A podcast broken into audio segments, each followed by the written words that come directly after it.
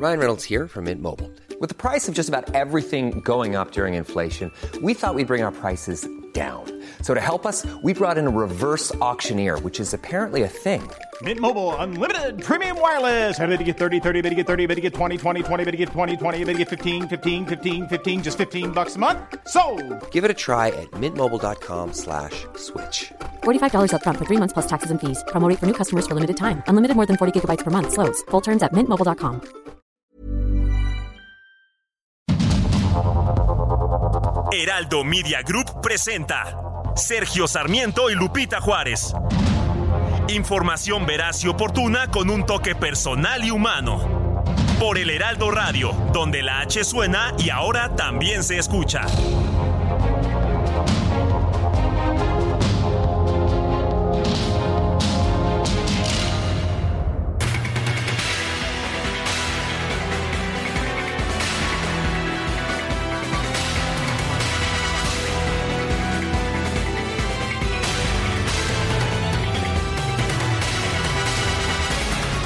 Son las 7 de la mañana y no, no en puntísimo, las 7 con 1. Nos tardamos unos cuantos segundos, mi querido DJ Kike. Estaba distraído el DJ Kike esta mañana.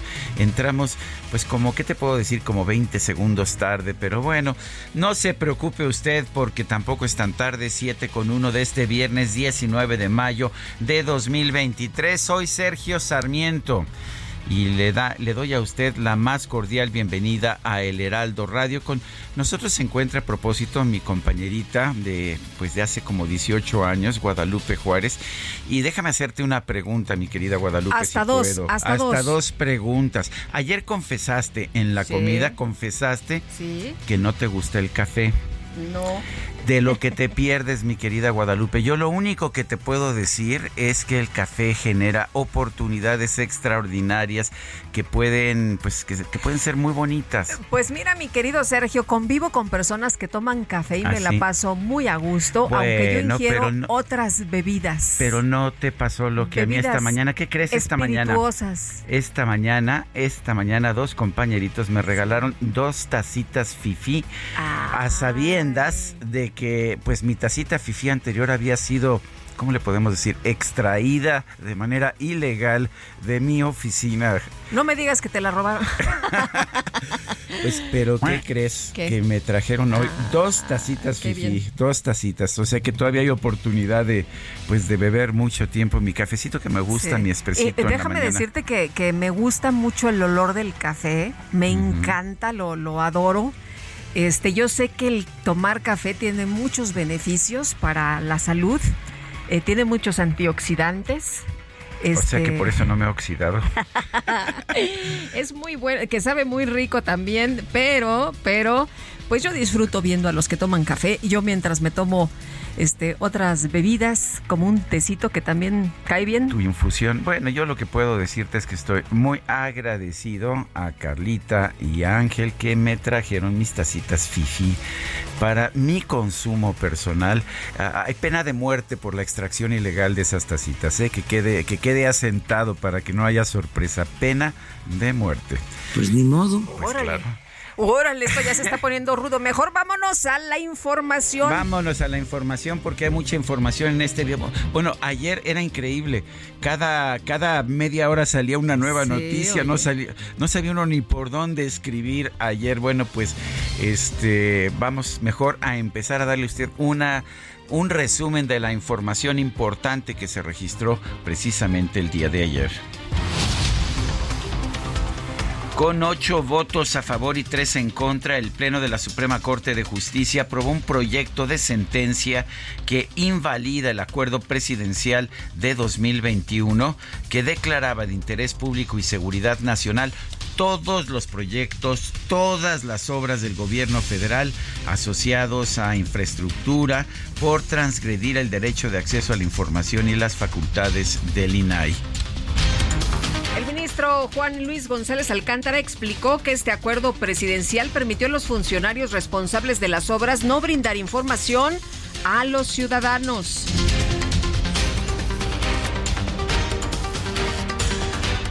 El proyecto propone que es inconstitucional este acuerdo porque su amplitud y su ambigüedad obstaculizan e inhiben el acceso a la información de toda la ciudadanía respecto de las obras del Gobierno de México.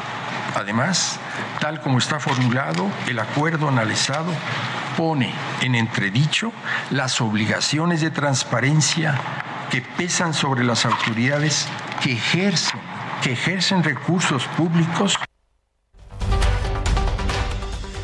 Bueno, y por otra parte, por su parte, el expresidente de la Corte Suprema, Arturo Saldívar, consideró que el objetivo de este acuerdo nunca fue reservar información o dejar sin efecto las reglas para que las dependencias apliquen este tipo de clasificación. Estoy en contra de la invalidez del acuerdo impugnado, pues, contrario a lo que sostiene el proyecto, de ninguna manera afecta o interfiere en el derecho de acceso a la información pública y, por consiguiente, no afecta las atribuciones del INAI en materia de transparencia. Como lo explico a continuación, la propuesta parte en su totalidad de una premisa equivocada. Asumir que al utilizar la expresión interés público y seguridad nacional, que también se utiliza en el artículo sexto constitucional, el acuerdo sitúa toda la información derivada de las obras prioritarias en el supuesto de reserva del artículo 113, fracción primera de la ley de la materia. Bueno, la Suprema Corte de Justicia también determinó invalidar el resto del acuerdo presidencial, el cual ordenaba agilizar los trámites y permisos de las obras emblemáticas del gobierno federal. Esta vez la votación fue seis a favor y cinco en contra. La ministra Yasmín Esquivel consideró que la sentencia solo tendría efectos entre el Ejecutivo y el INAI, o sea que la transparencia que está obligando solamente podría, pues solo, solo podría aplicarse a través del INAI, quedando vigente para el resto de la administración pública el acuerdo presidencial, pero los ministros Javier Laines y Norma Piña le dijeron que estaba equivocada. El INAI y el Ejecutivo Federal. Entre ellos. Es el Ejecutivo Federal, entre ellos. El decreto. Pero por, queda vivo para los demás. El decreto por ocho votos fue declarado inconstitucional. Pero queda vivo para los demás. Es entre las partes, el INAI y el Ejecutivo Federal. No se le cayó, La se cayó al Ejecutivo. Sí, Poder Ejecutivo Federal, pero queda vivo para los demás. ¿Para quiénes? entre las partes, la- los demás de la administración pública. Entonces, si está invalidando el Ese- decreto. Eso no es sería interpartes. E Interpartes es Ejecutivo y NAI. Exacto. El Ejecutivo es el que da la instrucción de actuar a las administraciones. Si esa instrucción se cae, no existe ya.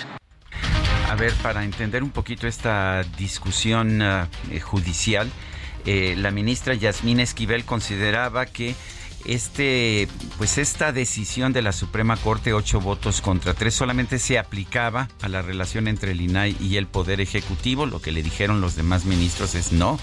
Esto es una decisión que invalida todo el acuerdo presidencial y esto quiere decir pues que simple y sencillamente se tiene que seguir operando eh, en estas obras del presidente López Obrador como si fueran cualquier otra obra. Esto es, los ciudadanos sí tenemos derecho a conocer lo que ocurra eh, en estas obras, cuánto se gasta, cuánto no se gasta, eh, si se cumplen los permisos, si no se cumplen los permisos, sí tenemos derecho a saberlo, todos, todos, y no nada más a través del INAI.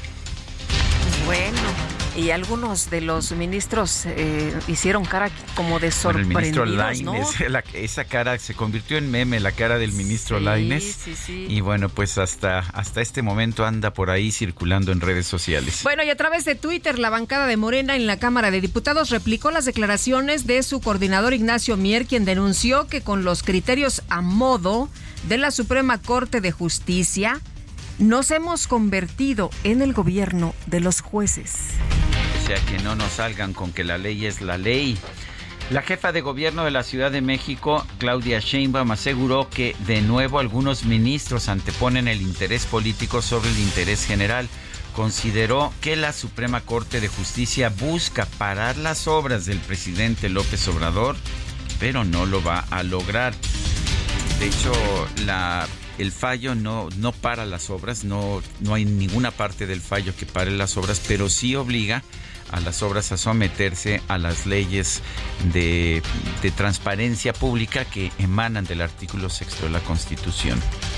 Bueno, Eh, raro, ¿no? Porque el presidente López Obrador quiere clasificar como seguridad nacional proyectos y obras prioritarias de su gobierno.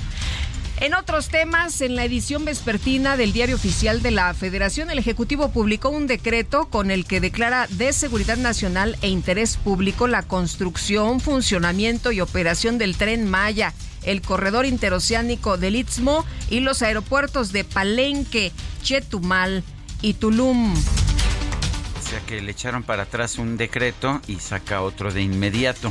Pues claro, si tiene poder, pues cómo no lo, lo va a hacer, ¿no? Aquí la pregunta es por qué el presidente quiere clasificar estos proyectos eh, pues como seguridad nacional. ¿Será para protegernos? ¿Será por opacidad?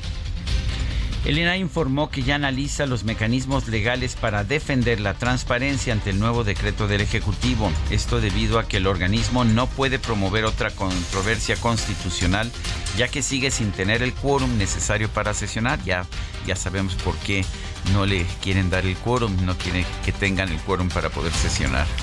Pues sí, porque si no, entonces eh, podría eh, decirle a tal o cual em, dependencia que entregue información. El diputado del PAN, Jorge Triana, denunció que al publicar un nuevo decreto para declarar de seguridad nacional sus obras prioritarias, el presidente López Obrador incurre en desacato y desafía el orden constitucional. Nos gobierna un niño berrinchudo, fue lo que escribió vale la pena señalar que está equivocado Jorge Triana, el panista, porque no hay desacato, porque todavía no está la sentencia de la Suprema Corte. Falta todavía discutir el engrose, cosa que se puede, que se está esperando para el próximo lunes. Se adelantó el presidente, emitió el decreto antes de que eh, se diera a conocer la sentencia, de manera que legalmente hablando no hay desacato, simple y sencillamente lanzó un nuevo decreto. El dirigente nacional del PAN, Marco Cortés, consideró que el nuevo decreto del presidente López Obrador representa un desacato disfrazado y un nuevo intento por mantener en la opacidad el derroche en sus obras faraónicas. En una carta, la ministra presidenta de la Suprema Corte de Justicia, Norma Piña, confirmó que los mensajes que recibió el senador de Morena, Alejandro Armenta, sí fueron enviados por ella. Sin embargo, aclaró que no tenían la intención de amenazar. Y la ministra Piña añadió que sostiene en público lo que dijo en privado. Reconoció que la vía utilizada no fue la más adecuada, pero reiteró su indignación por las expresiones del senador Armenta con datos inexactos, dijo, sobre el trabajo de quienes forman parte del Poder Judicial. Yo ayer en este espacio, recordará usted, dije, a mí el hecho de que la Suprema Corte no haya desmentido las afirmaciones de o los mensajes de chat, a mí me señala que sí son de ella y bueno, pues resultó que sí pues son de ella. Pues al final sí, Eh, acepta la ministra sí, Piña porque si que no hubieran sido de de ella, de inmediato la Suprema Corte o la ministra hubiera mandado un, un comunicado que hubiera dicho, a ver, estos mensajes no son míos. Es muy fácil y se tardaron, ¿eh? Se tardaron muchísimo. Ayer en la tarde. Yo creo que cometió un grave error Sí. la ministra Norma Piña, lo digo abiertamente. Esos mensajes nunca los debió haber mandado y se tardó también en aclarar el tema. Pues sí, sin duda. Y el presidente del Senado, Alejandro Armenta, anunció que va a proceder de manera penal contra la ministra Piña. En su cuenta de Twitter aseguró que la justicia para los mexicanos debe estar en manos de una autoridad que responda a los intereses del pueblo y no a un criterio personal.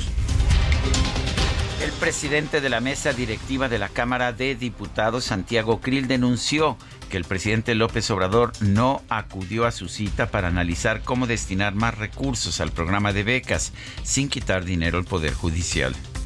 Andrés, me retaste y te rajaste. Hoy tengo muy claro que o no sabes o se te olvidan tus palabras según te conviene. Pero te explico algo que es básico. Lo que se promete, se cumple.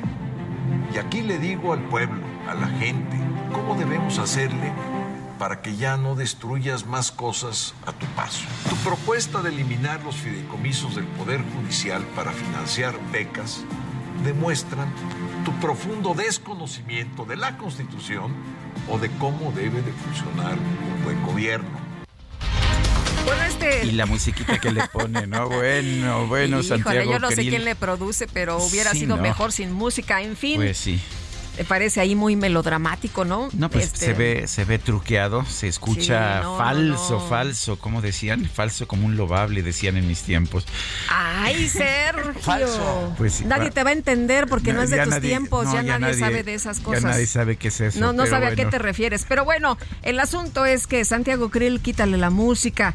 Eh, bueno, este jueves se llevó a cabo, ya ves, nos perdimos en la música, ya cuál mensaje, cuál se, qué se quedó del mensaje de Santiago no, pues nada. Krill, pues No, nada. bueno, vamos a seguir con la información. Este jueves se llevó a cabo el segundo debate entre las candidatas al gobierno del Estado de México. La banderada de Morena, Delfina Gómez, aseguró que la corrupción es la verdadera causa del deterioro económico que vive la entidad.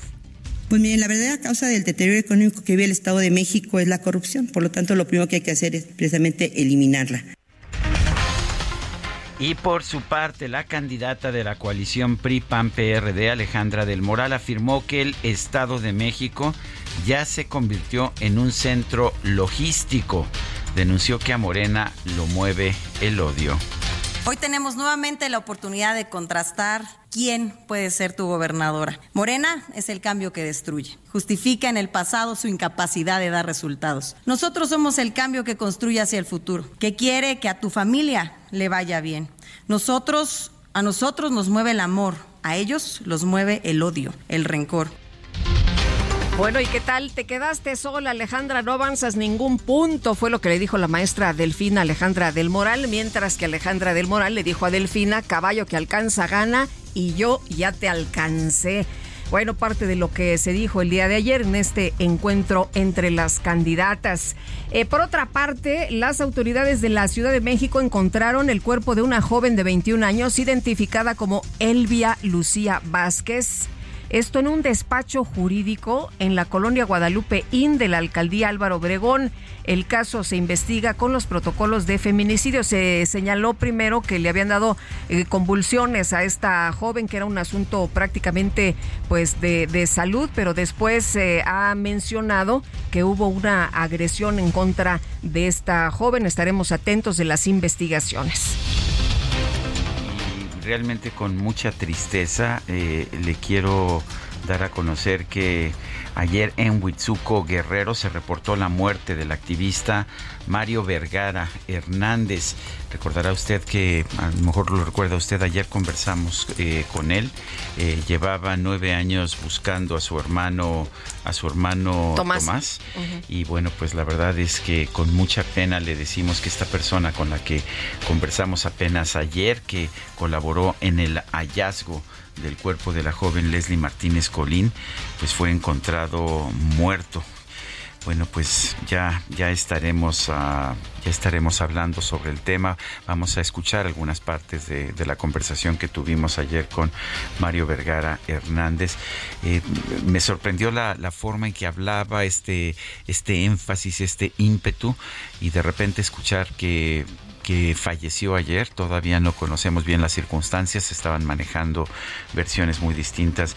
Me parece de una tristeza enorme. Yo creo que todo el equipo nos, nos pegó durísimo Sí, nos sorprendió Sí, mucho horas después que hablamos con él, nos enteramos de su de su fallecimiento. muerte, Sergio, este hombre que pues eh, ayudó, que fue clave en, la búsqueda del cuerpo de Leslie y que pues eh, ha sido, fue un hombre que durante mucho tiempo eh, trató de ayudar y de apoyar en la búsqueda de su hermano, pero que apoyó a otras personas y que como decía él es eh, una aberración que en este país nos dé paz, que nos entreguen un hueso, ¿no? Está muy mal la autoridad en eh, este eh, país donde buscamos a nuestros muertos. En fin, eh, vamos a estar eh, con más con más de lo Me- que Me platicamos. acuerdo tanto. Mario Vergara, la hormiguita busca a su hermano Tomás. Así se identificaba, Sí, así, así quería que lo ayer. conociéramos. Mario Vergara, la hormiguita busca a su hermano Tomás y bueno, pues ahora tenemos que lamentar su, su muerte.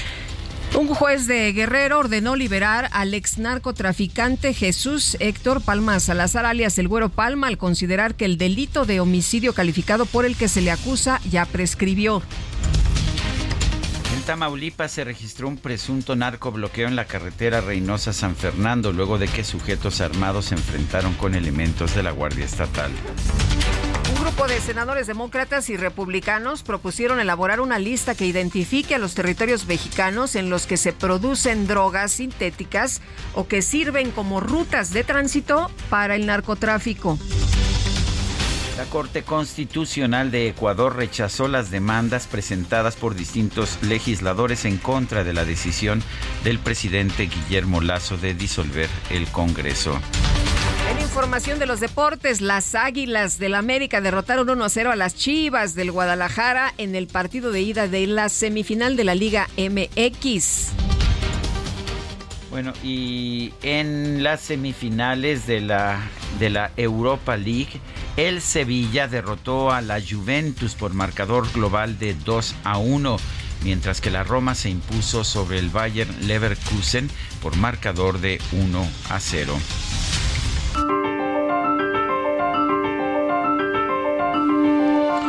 Bueno, vamos a, vamos a la frase a la frase de este día.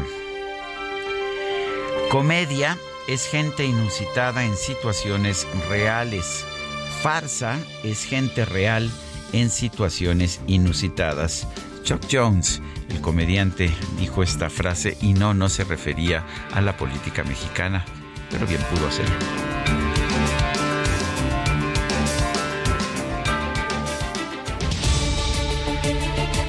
Y las preguntas, ayer preguntábamos, ¿debe hacerse una consulta popular para saber si el pueblo quiere elegir en las urnas a los ministros de la Suprema Corte? Sí, nos dijo 6.7%, no 92.8%, no sabemos 0.5%. Recibimos en total 4.755 participaciones. La que sigue, por favor. Claro que sí, mi querido DJ Kike, y para que no te quejes, no va a haber una, va a haber dos preguntas que siguen, sí. La primera ya la coloqué en mi cuenta personal de Twitter, arroba Sergio Sarmiento, y dice lo siguiente, ¿qué piensa del nuevo decretazo de AMLO después de que la Suprema Corte de Justicia declaró inconstitucional el anterior? Un descuido, nos dice 1.5%. La marca de la casa, 91.6%. ¿Cuál decretazo? 6.9%.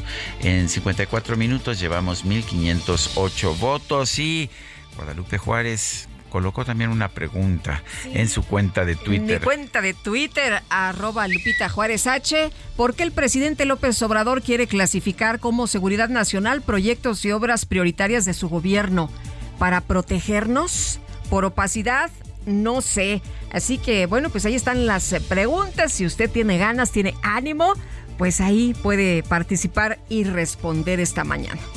Son las 7 de la mañana con 22 minutos. Las destacadas de El Heraldo de México.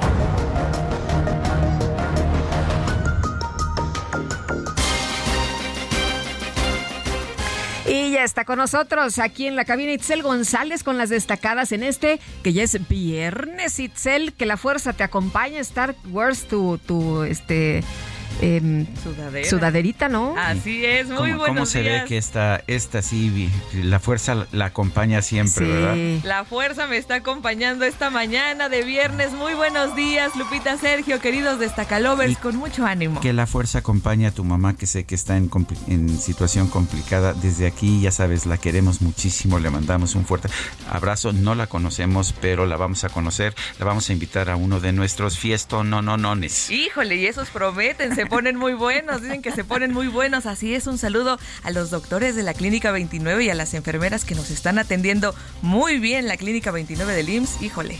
Pues gracias, gracias doctores, gracias enfermeras por, por el apoyo que le están dando aquí a la mamá de Itzel González, que queremos con tanto, con tanto amor. Muchísimas Y gracias. qué bueno que ya está mejor, ¿eh? Ya ahí vamos, Sí, ahí sí, sí. vamos, ahí vamos, pasito a pasito, pero ahí vamos, así como la información no descansa, nosotros tampoco. Eh, hoy se publica mucha, mucha información en el Heraldo de México, así que comenzamos con las destacadas. En primera plana, Andrés Manuel López Obrador corte tira decretazo y lanza otro luego de que se invalidó el clasificar como de seguridad nacional las obras de la 4T, el gobierno respondió con un nuevo decreto. País Humanismo Mexicano, asociación en apoyo a la 4T, Agrupación afirma que su propósito es trabajo territorial. Ciudad de México para microsismos invierte 40 millones de pesos en estudios. El gobierno capitalino detalló que hay 173 estaciones, de las cuales 105 fueron adquiridas y 18 actualizadas. Ya no nos da tiempo de terminar, nos vamos a un corte, pero regresamos en un momento más. 7 con 24, quédese con nosotros.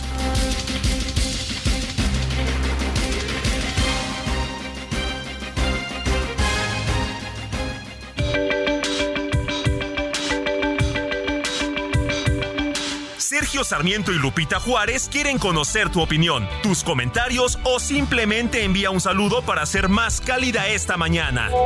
Envía tus mensajes al WhatsApp 55 20 10 96 47.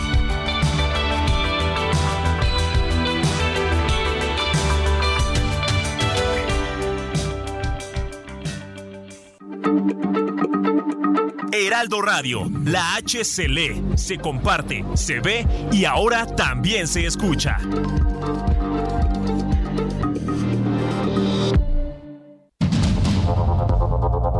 Continuamos con Sergio Sarmiento y Lupita Juárez por el Heraldo Radio.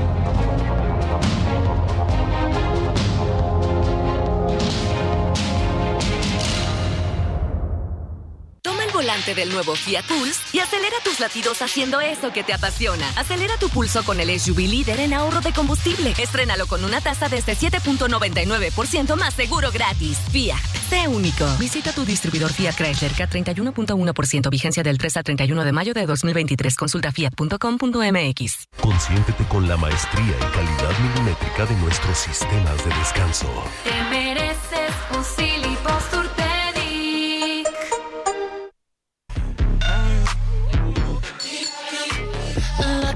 Lucky, girl.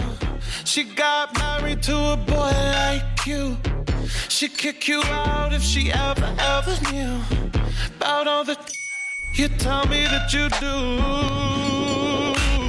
Dirty, dirty boy. You know everyone is talking on the scene. I hear them whispering about the places that you've been and how you don't know how to keep your business clean. Mommy No, bueno, unholy. Esto es poco sagrado o no sagrado. Estamos escuchando a Sam Smith, acompañado en esta ocasión por Kim Petras. Eh, pero ¿qué te puedo decir de, de Sam Smith? Nació el 19 de mayo de 1992. Está cumpliendo eh, 31 años. Está cumpliendo 31 años. La verdad es que es un cantante extraordinario, un chavo de muchísimo talento, pero esa no es razón para pues eliminar los procedimientos democráticos que tenemos establecidos en este equipo de producción, ¿verdad, Guadalupe? Aquí tu voto sí cuenta. Aquí, o sea, bueno, ayer, ayer no contó, ¿eh? Fue este. Es así como si, si hubiéramos procedido a votar y hubiéramos tomado una decisión y llegara, no sé, la productora y dijera, a mí no me salgan con que la ley es la ley, y dijera, yo pongo a Sam Smith, y además es tema de seguridad nacional, de manera que no pueden ustedes hacer nada. al No, respecto. no, no, no, no, nada Así- de que, a ver, déjame no contar fue. los votos. y Na- no, nada, no, no, nada. no, no.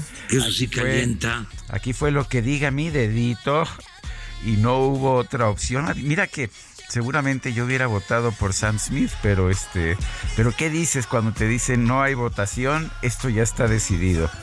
Pues este hay que cambiarnos, mi querido Sergio, a una cabina más democrática. Sí, yo vi dije, a ver, ¿cómo? Pero si hay varias corcholatas y cómo es posible que nada más nos den posibilidad de una sola. Ya, Que son chicanadas. Sí, que era...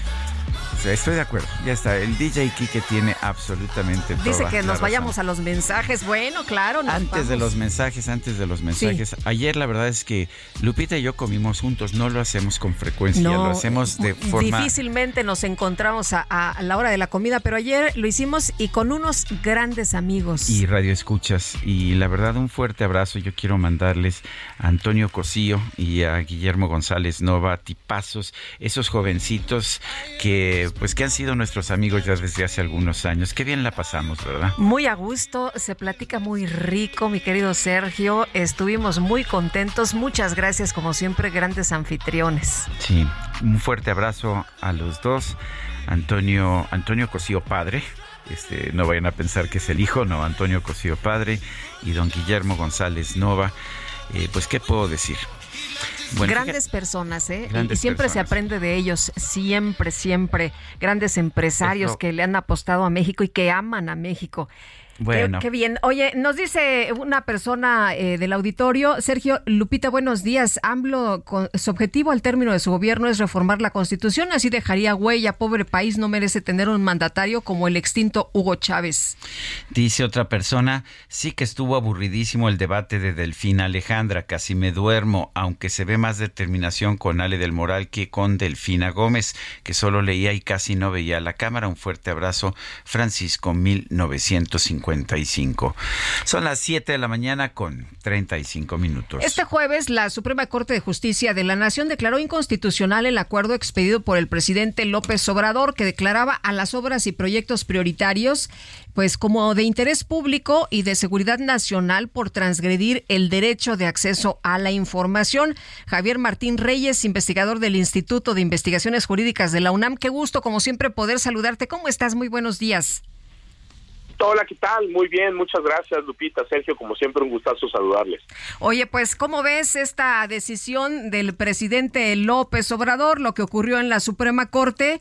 Y bueno, pues esto que dice el presidente, así, ah, y yo no me gusta lo que dice la Suprema Corte y yo saco otro decreto.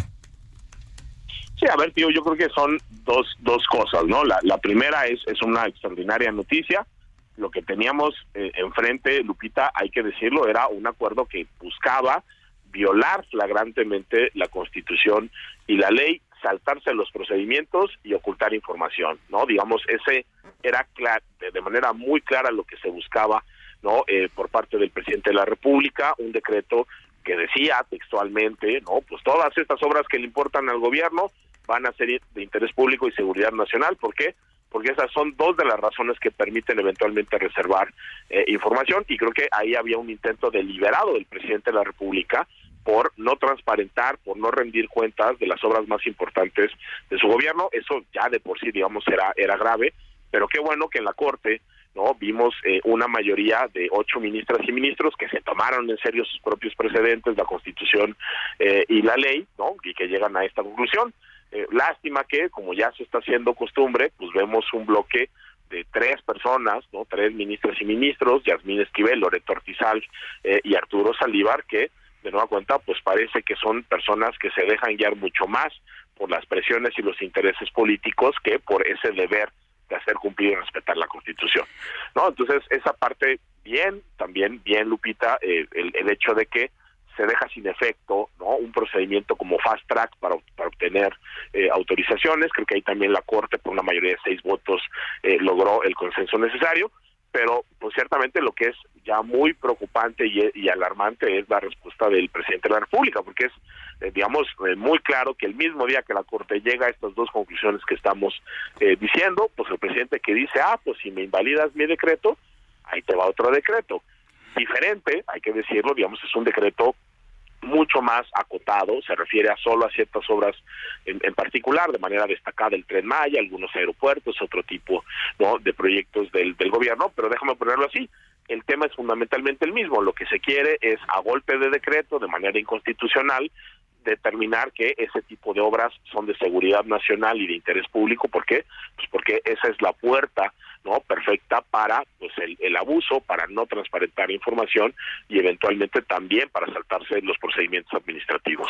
Ahora tengo entendido que estrictamente hablando el nuevo decreto no es un desacato porque uno es distinto y segundo eh, en realidad todavía la sentencia de la corte no es oficial. Qué nos puedes decir de eso Sí, a ver, yo, yo, creo que es una decisión muy calculada, muy estratégica, que yo te diría, pues está en una zona gris eh, Sergio, porque sí, en, efecto, te digo, el, objeto de los dos acuerdos es diferente, el primero era más amplio, este es más restringido, el primero tenía toda esta parte de obtener autorizaciones sin seguir el procedimiento, este segundo decreto no lo contiene, pero sí contiene, digamos, la parte de cómo clasificar eh, la información que se genere con estas obras, en ese sentido, déjame ponerlo así, tan inconstitucional era el primer decreto como, como el segundo.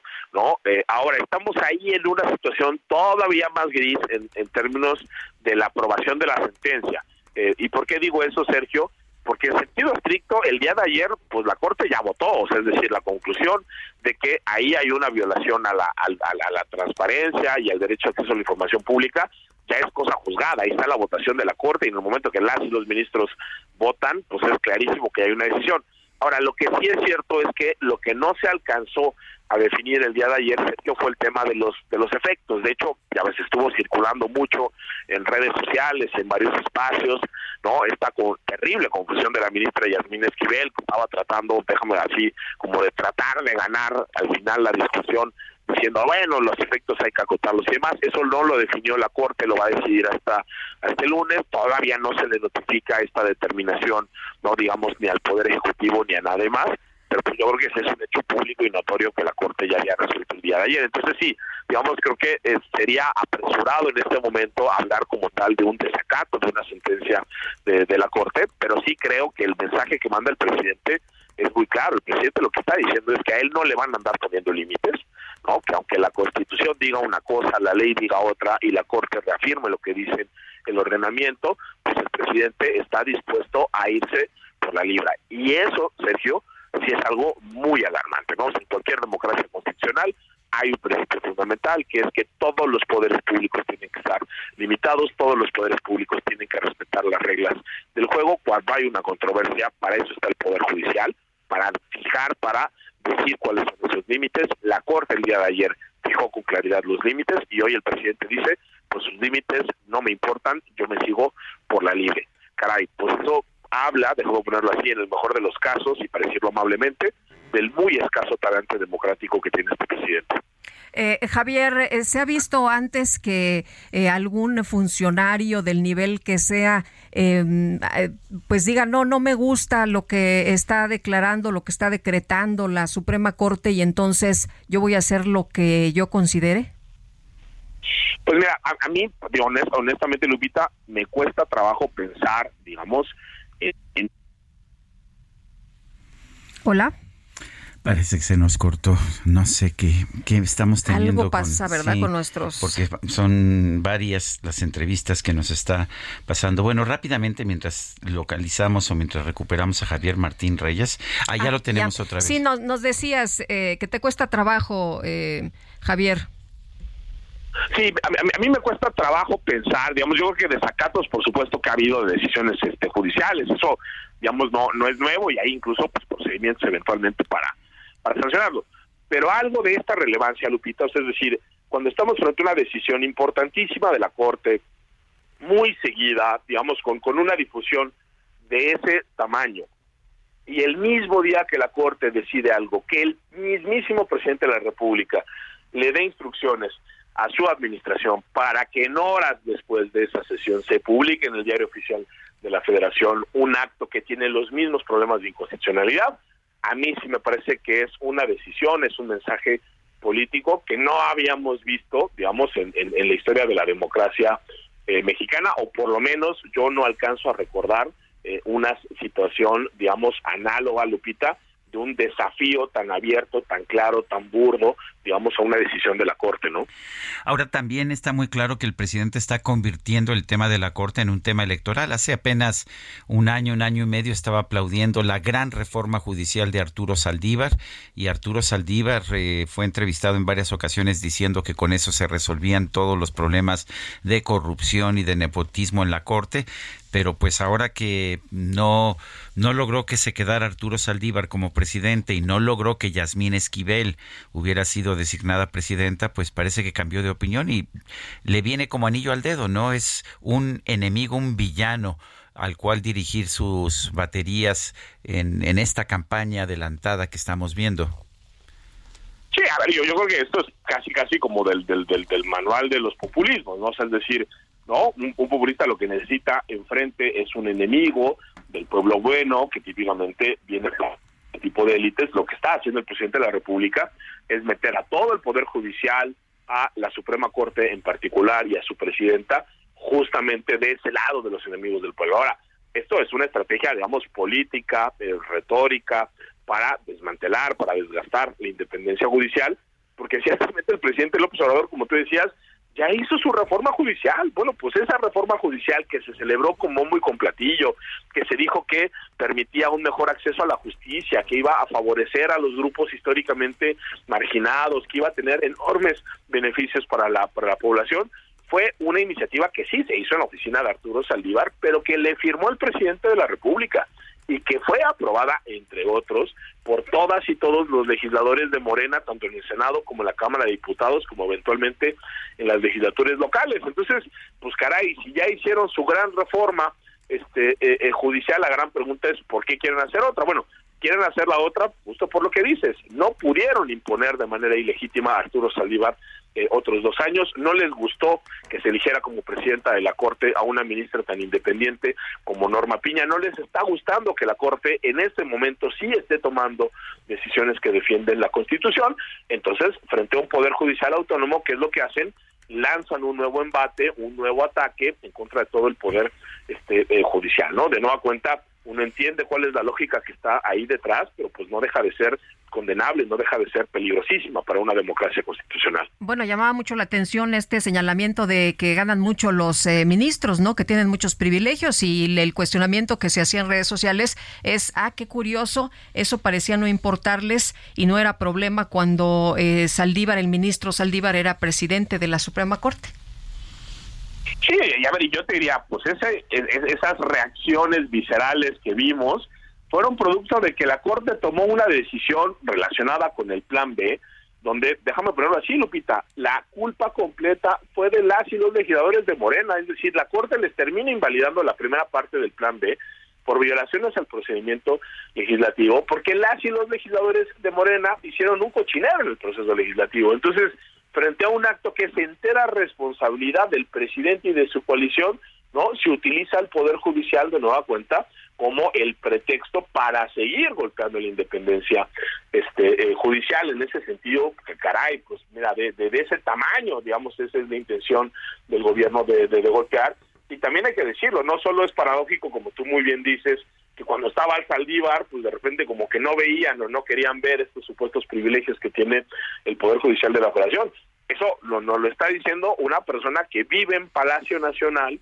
y que tiene una serie de privilegios, de prerrogativas y de acceso a recursos de todo tipo que no tiene ningún otro funcionario eh, judicial. Entonces ahí también creo que ahí hay un tema eh, de congruencia brutal con el tema del presidente de, de, la República, pero bueno, claramente en este momento creo que lo que nos está diciendo el gobierno es que van a recurrir a cualquier tipo de estrategia legítima o, o ilegítima para tratar de seguir presionando a la Corte. Muy bien, pues muchas gracias por platicar con nosotros como siempre, Javier, muy buenos días. Muy buenos días, Sergio Lupita, les mando un abrazo muy fuerte. Gracias, igualmente. Son las 7 con 47. El coordinador de Morena en la Cámara de Diputados, Ignacio Mier, rechazó que la reforma al Poder Judicial para que los ministros de la Suprema Corte sean electos por voto popular sea una venganza. Elia Castillo nos tiene el reporte. Adelante, Elia. Muy buenos días, Sergio Lupita. Los saludo con mucho gusto a ustedes el auditorio. Así es, el coordinador de la fracción parlamentaria de Morena en la Cámara de Diputados, Ignacio Mier, rechazó que la reforma al Poder Judicial para que los ministros de la Suprema Corte de Justicia de la Nación sean electos por voto popular sea una venganza y reiteró que el tema se someterá a un gran debate nacional antes de que el presidente Andrés Manuel López Obrador presente la iniciativa en septiembre de 2024. En este contexto, el líder parlamentario insistió en su llamado a participar en una ejercicio de Parlamento abierto a quien quiera expresar su posición respecto de la posibilidad de que los ministros de la Corte sean electos por voto directo, pero también dijo sobre los privilegios de los que gozan. Mier sostuvo que la propuesta de reforma constitucional que planteó el presidente Andrés Manuel López Obrador no es una venganza contra los ministros de la Corte luego de que declararon la invalidez de la primera parte del llamado Plan B de la reforma electoral. Vamos a organizar un gran parlamento solo para ver, es decir, no queremos reformar el poder público en México o modificar la división de poderes, ni tampoco es un tema electoral o un asunto de carácter vengativo, señaló el diputado federal por Puebla. Mier abundó que previo a la solicitud de consulta popular para decidir si los ministros de la Corte deben ser electos por la vía democrática, propone un diálogo de cara a la gente para ampliar las perspectivas sobre esta materia. Dijo que en contraste con las arbitrariedades de los gobiernos conservadores, se está invitando a un diálogo y debate abierto a la ciudadanía. Ese es el reporte que les tengo. Muy buen día. Buen día, reporte que te agradezco, Elia Castillo. Y el presidente de la mesa directiva de la Cámara de Diputados, Santiago Krill, salió en defensa de nuevo del Poder Judicial de la del, del Poder Judicial de México. Y Jorge Almaquio, nos tienes toda la información. Te escuchamos. Adelante. Gracias, Sergio Lupita, amigos. Con una silla vacía y la bandera de México, Santiago Krill, presidente de la mesa directiva de la Cámara de Diputados, salió en defensa nuevamente del Poder Judicial de México. Andrés, me retaste y te rajaste, mencionó Krill Miranda en un video que circuló en redes sociales luego de que el pasado 11 de mayo el jefe del Ejecutivo retó a Krill a presentar una iniciativa conjunta para eliminar los fideicomisos del Poder Judicial y que los 20 mil millones de pesos que tienen asignados sean utilizados en becas para estudiantes. El diputado federal aceptó el reto y le pidió una reunión con la presidenta de la Suprema Corte de Justicia de la Nación, Norma Piña. También le dijo que se discuta cómo trabajar por la educación en el país y le puso fecha para reunirse este 18 de mayo, mientras que dijo que López Obrador decidiera la hora y el lugar para la reunión que no, que no se llevó a cabo. Entiende que el Poder Judicial es mucho más que las y los ministros de la Corte. La lealtad del Poder Judicial no debe ser al presidente, sino a México, a su constitución y a sus leyes. Entiendo por qué te rajaste. Cuando quieras, estoy listo para platicar. El panista, quien dijo tener muy claro que el presidente o no sabe o se le olvidan sus palabras según le conviene, señaló que hay muchas formas de conseguir el dinero para los apoyos a estudiantes. Imaginémonos que lo haces. ¿Qué vas a decirle a las más de 50 mil familias que serían afectadas por tus caprichos? Para que sepas, sí hay otras formas de obtener dinero para el programa de becas. Por ejemplo, el enorme gasto de la oficina de la presidencia que nadie sabe a dónde va. Y no te preocupes, próximos días te iré diciendo de dónde más puedes obtener el dinero ya que insistes en evadir tu responsabilidad. Krill expresó que la respuesta de eliminar los fideicomisos del Poder Judicial para financiar becas demuestra el profundo desconocimiento de la Constitución o de cómo debe funcionar un buen gobierno, por lo que le pidió al presidente leer los artículos 49, 94, 100 y 127 de la Carta Magna que tiene que cambiar y que no le alcanza con la mayoría que tiene en el Congreso de la Unión. Sergio Lupita, amigos, el reporte que les tengo. Buen día. Jorge, muchas gracias. Muy buenos días. Y bueno, ya esta mañana, ante el decreto para declarar obras prioritarias como seguridad nacional, el presidente López Obrador dijo que, que no hay ninguna disposición legal para negar información. Dice que los insensatos, fifís y corruptos podrían parar las obras y por eso es necesario blindarlas. Vamos a escuchar lo que dijo. Dicen es que no quiere el presidente que se sepa cuánto se está invirtiendo en el tren Maya, porque este, hay negocios o hay corrupción. No, no somos iguales. Nosotros no somos corruptos.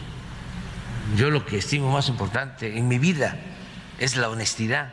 Además, engañan a la gente porque son personas inmorales, sin escrúpulos. El que se reserve una obra de estas como de seguridad nacional o de interés público no significa que no se va a informar, pero engañaron. Y como hay mucha gente este, que tiene ganas que les digan mentiras acerca de nosotros, que les digan algo en contra de nosotros, aunque sean mentiras, tú miénteme, que me gusta, si se trata de Andrés Manuel o de AMLO o del PG. Bueno, pues ahí lo que dice el presidente está golpeando, ¿no? Ahí en el atril. Estaba muy, muy entusiasta. no sí. es, no es, pues más bien enojado, ¿no? Dice que, pues, este, no es porque no quiera dar información, sino para blindar las obras, porque luego las eh, podrían parar. Eh, pues no, más bien, eh, se, si, si no se quiere la opacidad, pues tendría que darse toda la información, ¿no? ¿Para qué blindas y para qué dices que es de seguridad nacional? Eh, porque, a ver, eh, eh, hay un tema, él quiere evitar amparos, o sea, quiere evitar también el derecho que tienen los ciudadanos a oponerse a alguna obra pública, para eso existen los amparos, pero quiere impedir también la transparencia, por eso, eh, pues por eso se están estableciendo criterios de seguridad nacional. Recordemos que, según el artículo sexto de la Constitución, eh, los mexicanos tenemos derecho a saber todo lo que hace el gobierno, excepto aquellas cosas que sean de seguridad nacional y eso es lo que se busca precisamente aquí, evitar la transparencia. Son las 7 con 54 minutos. Eh, nuestro número de WhatsApp para que nos mande mensajes de texto o de voz 55 20 10 96 47. Vamos una vamos una pausa y regresamos.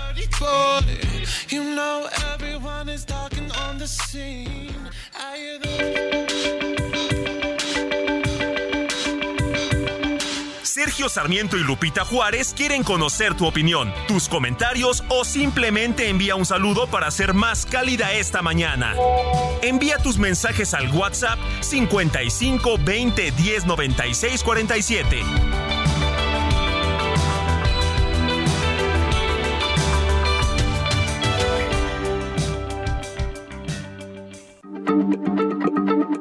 Heraldo Radio. La H se lee, se comparte, se ve y ahora también se escucha.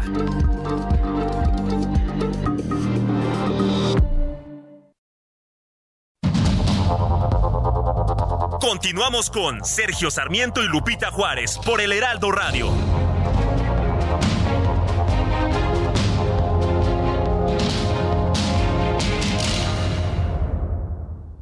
Volante del nuevo Fiat Pulse y acelera tus latidos haciendo eso que te apasiona. Acelera tu pulso con el SUV líder en ahorro de combustible. Estrénalo con una tasa desde 7.99% más seguro gratis. Fiat, sé único. Visita tu distribuidor Fiat Chrysler K31.1% vigencia del 3 al 31 de mayo de 2023. Consulta fiat.com.mx. Descubre el soporte ideal para un sueño saludable toda la noche.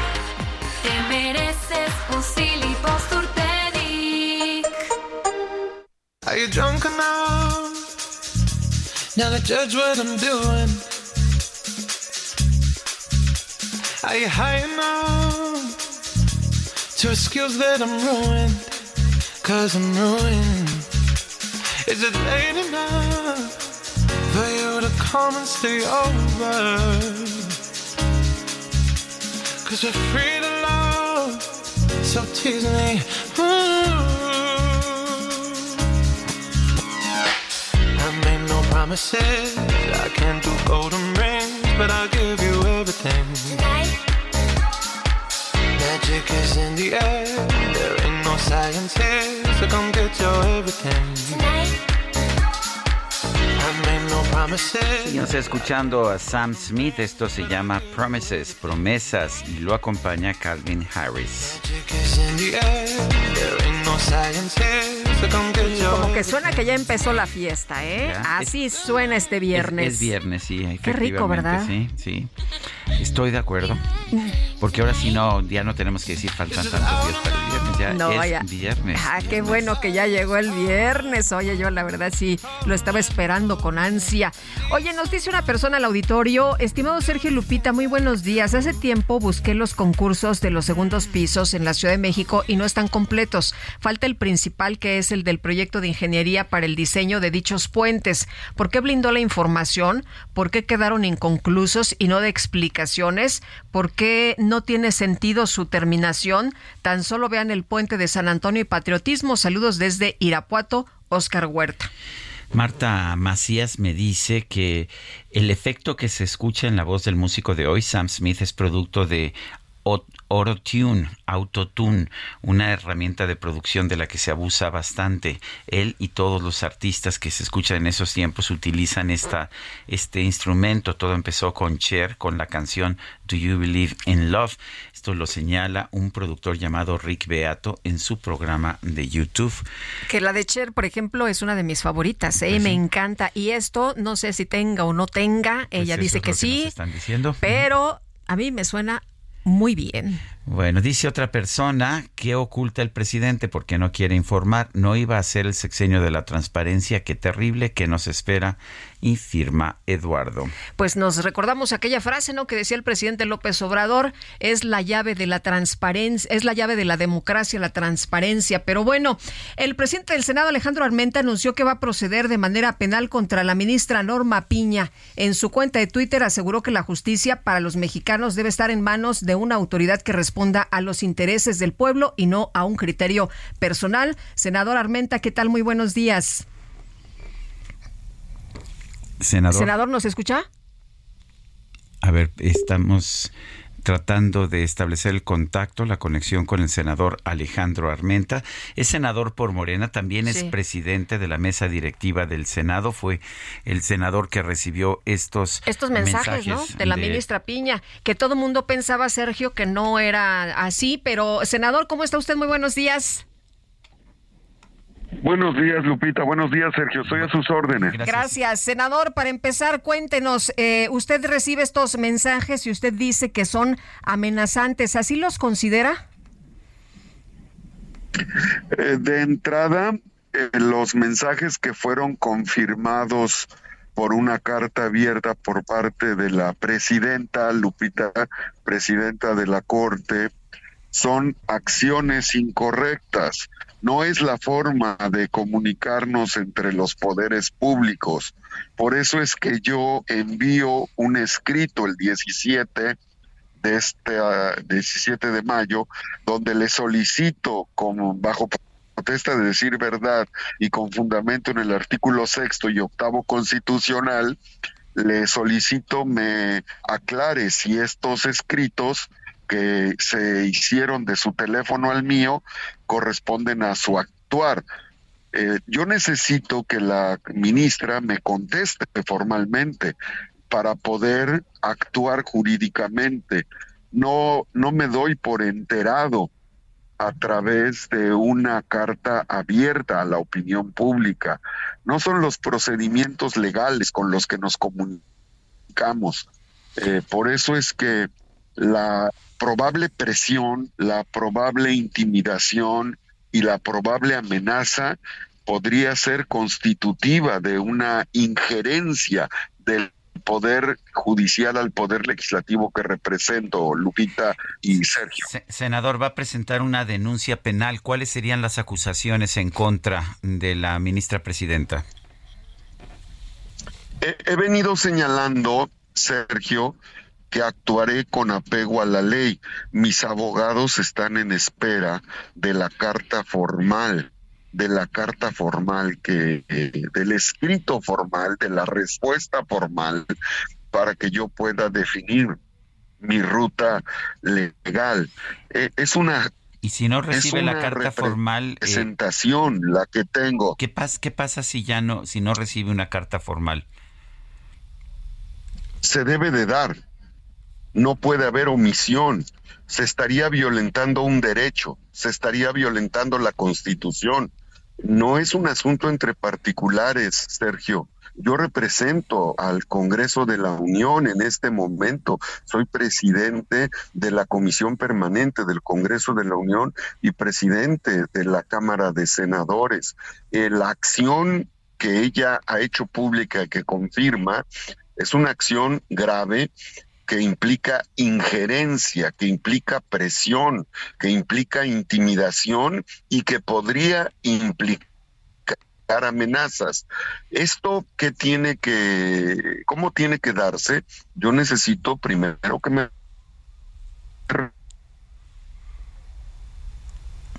a ver, se nos está volviendo. Es eh, acudir al amparo acudir al amparo. Si no me contesta, yo tengo que acudir al amparo, eh, Sergio, y lo hago con mucho respeto. No es un tema entre un hombre y una mujer, no es un tema entre un hombre, entre una mujer y un hombre, es un tema entre un poder, entre la máxima representación del poder judicial contra la máxima representación del poder legislativo. Eh, senador, eh, usted decía en su cuenta de Twitter que la justicia para los mexicanos debe estar en manos de una autoridad que responda a los intereses del pueblo, no a un criterio personal. ¿Considera usted que así está actuando la ministra Piña? Bueno, ella en su carta a la opinión pública, que no es una respuesta formal, dice que ella tiene una forma de actuar de manera frontal. Ella dice que actúa, es su modo de actuar es frontal. El modo de actuar de un ministro debe de ser con apego a la ley. Todos esperamos que una resolución judicial esté fundamentada en los principios del derecho, no en un Estado no, se nos sigue cortando la llamada. Ah, a ver, senador, a ver, bueno, es que se nos, ha estado cortando la, bueno, se nos sigue cortando la llamada.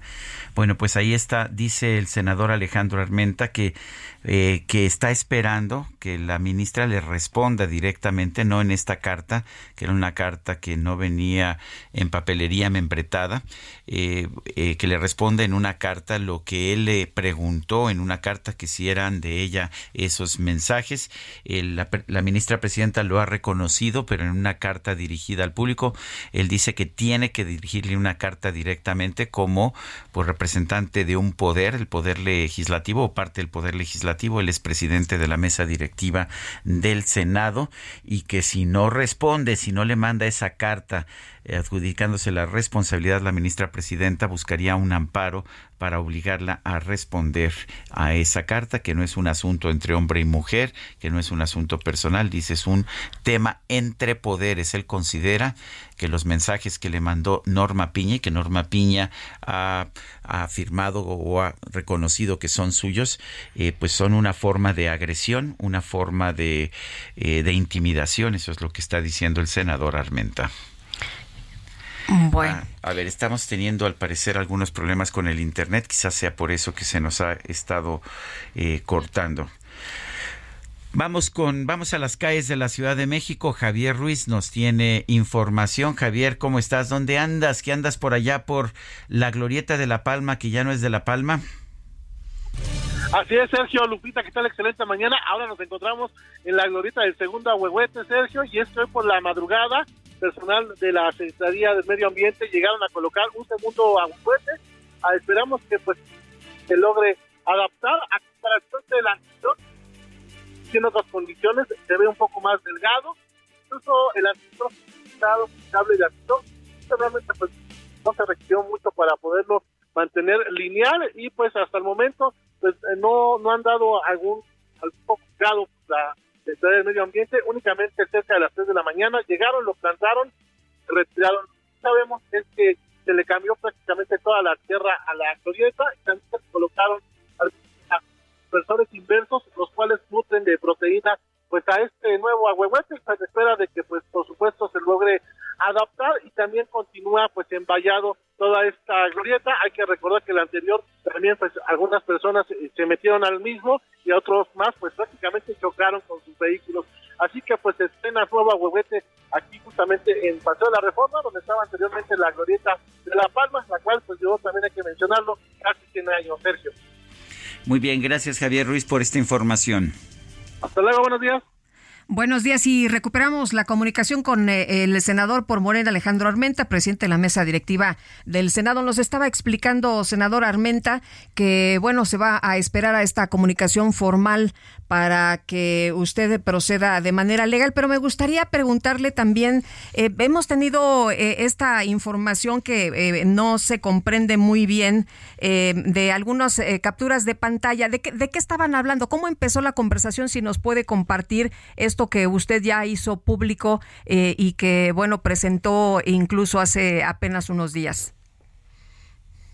Sí, Lupita, a las 8 de la noche buscan a mi secretaria técnica, la maestra Daniela, para pedir mi número telefónico. Piden mi número telefónico, su asesor, el asesor de la presidenta de la Corte, y a las 9 de la noche con un minuto empieza un WhatsApp diciendo soy Norma Piña, y el texto es, em, usted podrá ver a sus hijos, podrá ver a los ojos a sus hijos después de lo que acaba de decir o algo así. Imagínate una expresión de esa naturaleza. Eh, mi familia no tiene nada que ver en la actividad legislativa.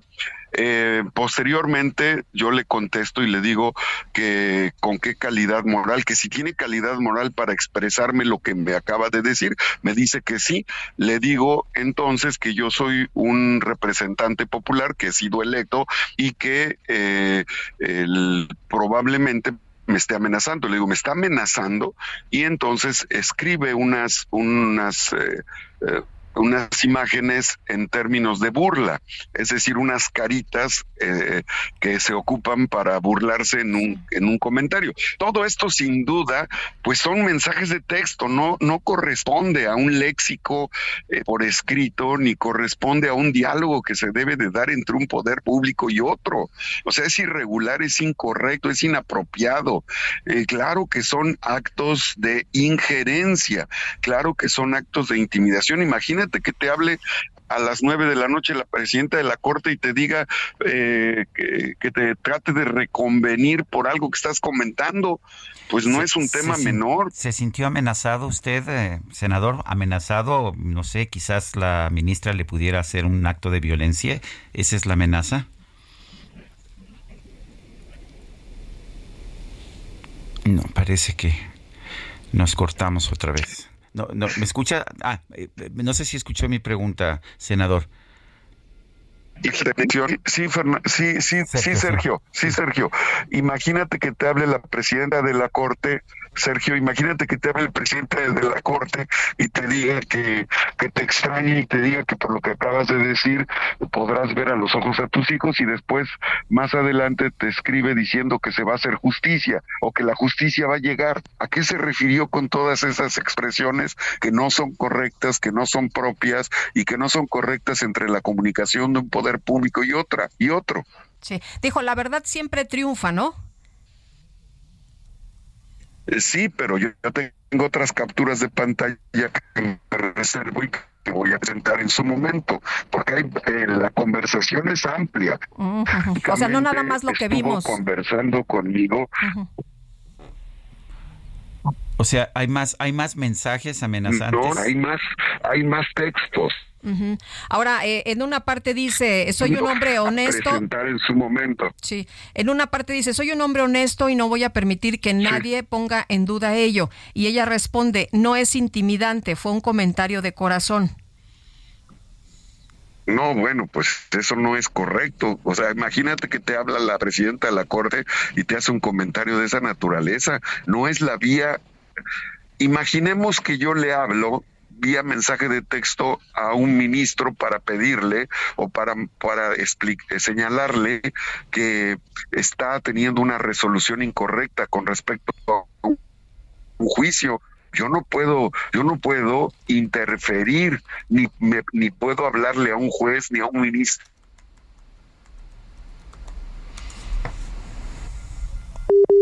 Ah qué mal.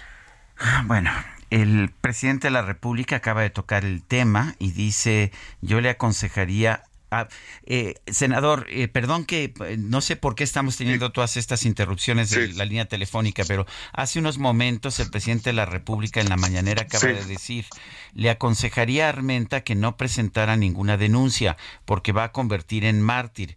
Para muchos es una heroína la presidenta de la Corte y todos los que cometen ilícitos se sienten perseguidos. Mi opinión es que no proceda. ¿Qué piensa usted? ¿Me puedes repetir el comentario porque no lo he escuchado? sí, es el comentario del presidente de la República hace apenas unos minutos, por eso no lo he escuchado. Le aconsejaría a Armenta que no presentara ninguna denuncia porque va a convertir en mártir. Para muchos es una heroína la presidenta de la Corte y todos los que cometen ilícitos se sienten perseguidos. Mi opinión es que no proceda. Es lo que está, es la opinión del presidente de la República que acaba de decirle hace apenas unos minutos. Bueno, yo voy a analizarlo jurídicamente lo voy a analizar jurídicamente, Sergio, y espero la respuesta desde luego escucho con mucha atención el comentario del presidente y voy a analizarlo con mis abogados y voy voy a estar atento a la respuesta que me dé la ministra formalmente. Una vez que me responda la ministra, con mis abogados tendré una reunión para analizar cuál es el paso siguiente en materia jurídica. Si no se procede de manera eh, penal contra la ministra Norma Piña, ¿vamos a conocer en su totalidad eh, la conversación? Bueno, tengo toda la conversación. Una vez que ella me responda, eh, voy a valorar en qué términos voy a actuar. Y claro que escucho con mucha precisión el comentario del señor presidente, lo, escucho, lo voy a analizar con mis abogados y voy a actuar en consecuencia. Y como dijo anteriormente, si la ministra no le manda una carta formal como debe de ser con los procedimientos a usted, ¿buscaría usted un amparo para obligarla a contestar? Es que me tiene que contestar, Sergio. Es un derecho constitucional. Si ella no contesta una carta fundada y motivada, está violentándome un derecho y está incumpliendo con una obligación constitucional. Vaya, yo no soy nadie para darle una recomendación a una ministra, pero ella es estudiosa del derecho y debe de saber lo que implica el derecho de petición. Muy bien, pues senador, muchas gracias por conversar con nosotros esta mañana. Muy buenos días. Gracias. No tiene que ver nada un asunto de género, lo quiero aclarar. No es un asunto de género ni es un asunto entre particulares. Es un asunto de un poder público que está siendo presionado por otro poder público. Bueno, pues muchas gracias por atender nuestra llamada, por platicar con nosotros. Gracias a ustedes. Hasta luego, muy buenos días. Estoy para servirles. Hasta luego. El senador Armenta, Alejandro Armenta, es senador por Morena, pero también es, y sí vale la pena subrayarlo, presidente de la mesa directiva del Senado. Y bueno, pues vamos a ver qué pasa esto. Eh, ciertamente creo que la ministra Norma Piña cometió un error gravísimo. Sin duda, sin duda alguna, Sergio. Es más, todos considerábamos que estos mensajes no habían sido, eh, no habían sido, pues hechos por la ministra. La verdad es que eh, se, ponía en duda y, y también se ponía en duda a ver si no los hizo, ¿por qué no responde de manera inmediata que no fue ella? Pero bueno, ayer nos sorprendimos por ahí como de las que eran como las cuatro de la tarde, ¿no? Cuando eh, conocimos de, esta desde el miércoles por la noche ya tenía yo dudas eh, sobre este tema por una sencilla razón. La Suprema Corte de Justicia de la Nación no había negado eh, la veracidad de estos mensajes.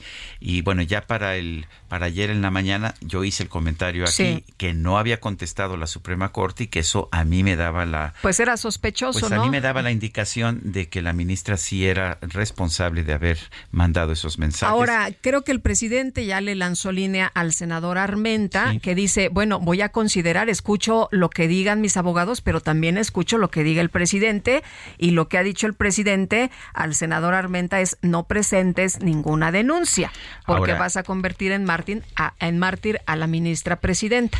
Bueno, y me manda me mandan un mensaje Luis Veller que dice, "Ahora sí la ley es la ley."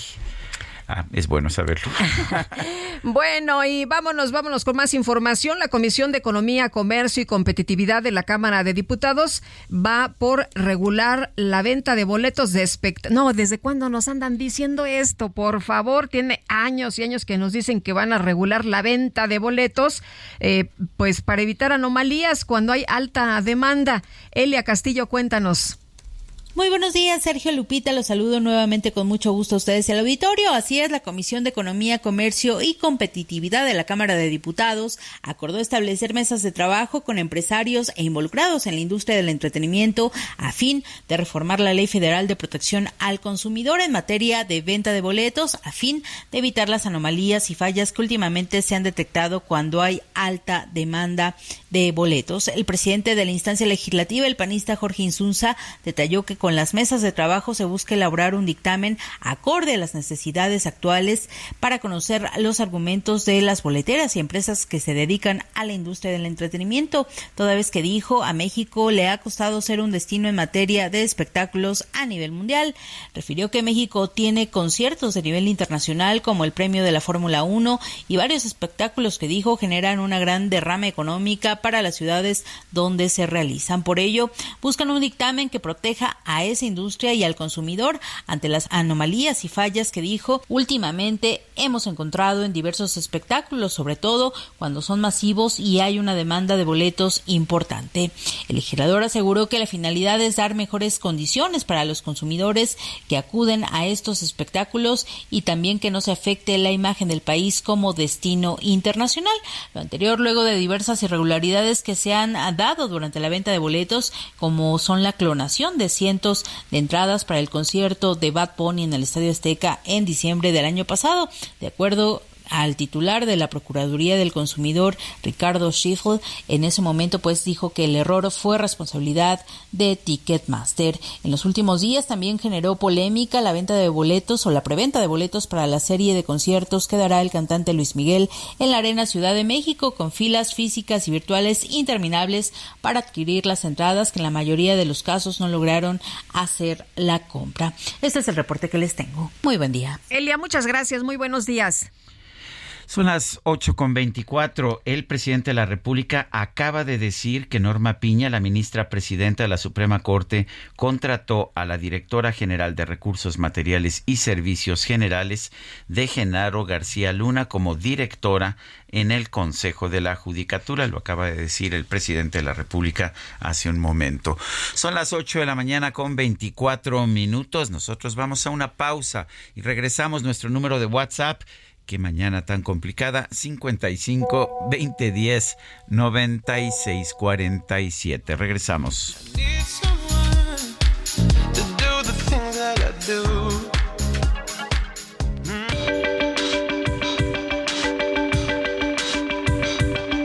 Sergio Sarmiento y Lupita Juárez quieren conocer tu opinión, tus comentarios o simplemente envía un saludo para ser más cálida esta mañana.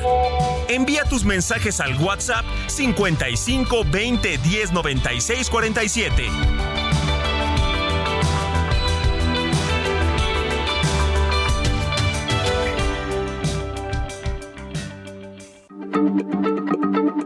Heraldo Radio, la H se lee, se comparte, se ve y ahora también se escucha.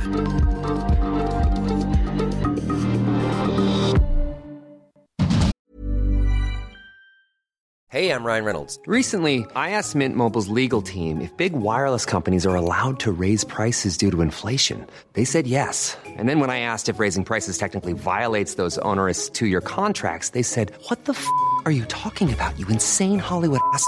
So to recap, we're cutting the price of Mint Unlimited from $30 a month to just $15 a month. Give it a try at mintmobile.com slash switch. $45 up front for three months plus taxes and fees. Promoting for new customers for limited time. Unlimited more than 40 gigabytes per month. Slows. Full terms at mintmobile.com. Continuamos con Sergio Sarmiento y Lupita Juárez por el Heraldo Radio.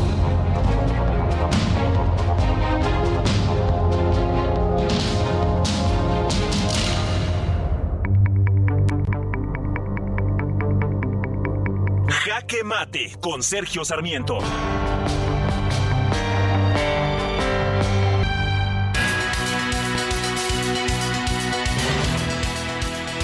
Yo sí creo que la ley es la ley y debe ser la ley y debe ser respetada. Hay leyes justas, hay leyes injustas, pero también la Constitución nos da herramientas para cambiar aquellas leyes que consideramos injustas. El presidente de la República como jefe del Ejecutivo, como presidente que fue electo por la mayoría de la población, tiene derecho a ejecutar las obras que quiera, siempre y cuando tenga, por supuesto, un respaldo del legislativo en materia presupuestaria y estas obras cumplan con todos los requisitos de la Constitución y de las leyes que de ella emanan. Esto significa que, por supuesto, tiene derecho a construir el tren Maya, siempre y cuando tenga manifestación de impacto ambiental y siempre y cuando las contrataciones se hagan de conformidad con la ley eh, que establece, entre otras cosas, que los contratos deben ser licitados de manera pública. Eh, también eh, vale la pena señalar que estas obras tienen que someterse a la ley de transparencia y acceso a la información, porque los ciudadanos mexicanos somos los dueños de toda la información que genera el gobierno de la República. Esa, ese es uno de los principios de cualquier sociedad democrática. Creo que está bien que el presidente pues luche por impulsar los proyectos que considera importantes, pero no lo puede hacer violando la ley. De manera que estoy de acuerdo con la decisión que tomó la Suprema Corte de Justicia ayer en una votación de 8 a 3 en que señala que eh, los, las obras prioritarias del gobierno no pueden extraerse del cumplimiento de la legislación que tenemos, eh, por ejemplo, en materia de transparencia, y estoy en desacuerdo con el decreto que después sacó el presidente, un nuevo decreto que dice exactamente lo mismo eh, para ciertas obras. Creo que a todos nos conviene como mexicanos que las obras que realiza el gobierno se ajusten a lo que dice nuestra legislación. Yo soy Sergio Sarmiento y lo invito a reflexionar.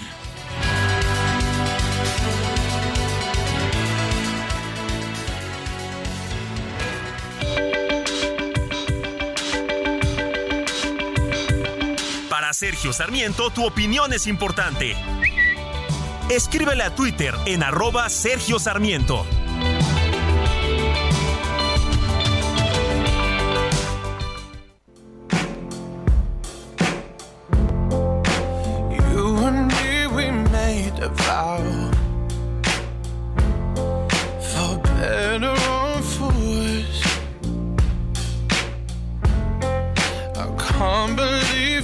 Let me down.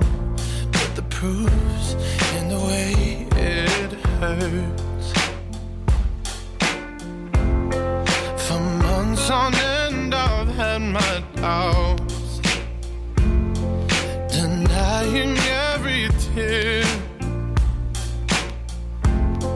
I wish this would be over now, but I know that I still need you here. You say I'm crazy, 'cause you don't think I'm done. You say I'm crazy, dices que estoy loco. Pues esto se llama I'm Not the Only One. Yo creo que es el gran éxito de Sam Smith, quien hoy cumple 31 años y creo que sí le gustó a Guadalupe. Con razón no la veo protestando en contra de la productora Carla Ruiz diciendo la ley es la ley y no se puede imponer un criterio sin consultar Es con el resto del equipo. Nuestra productora cree que la ley es la ley hasta que llega la ley. ¿Te refieres al grupo chileno o este? No somos iguales. No, no somos iguales.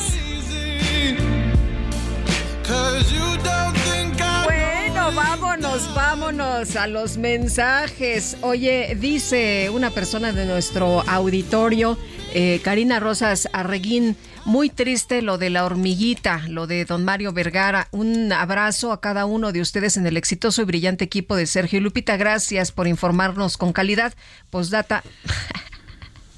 Ay, este, doña Karina Rosas, no, no, este, no, no me este. A ver, yo doy la posdata porque ya vi que tú no crees que la ley es la ley. La ley es dar los mensajes como son completos. La ley, a ver, lo que dice el mensaje es posdata, me encanta que Lupita cante Karina Rosas Arreguín. Ay, pues sí, ya saben cómo soy. O sea, si es, dice otra persona, muy buenas entrevistas. El problema es que les están cortando las llamadas, parece sabotaje.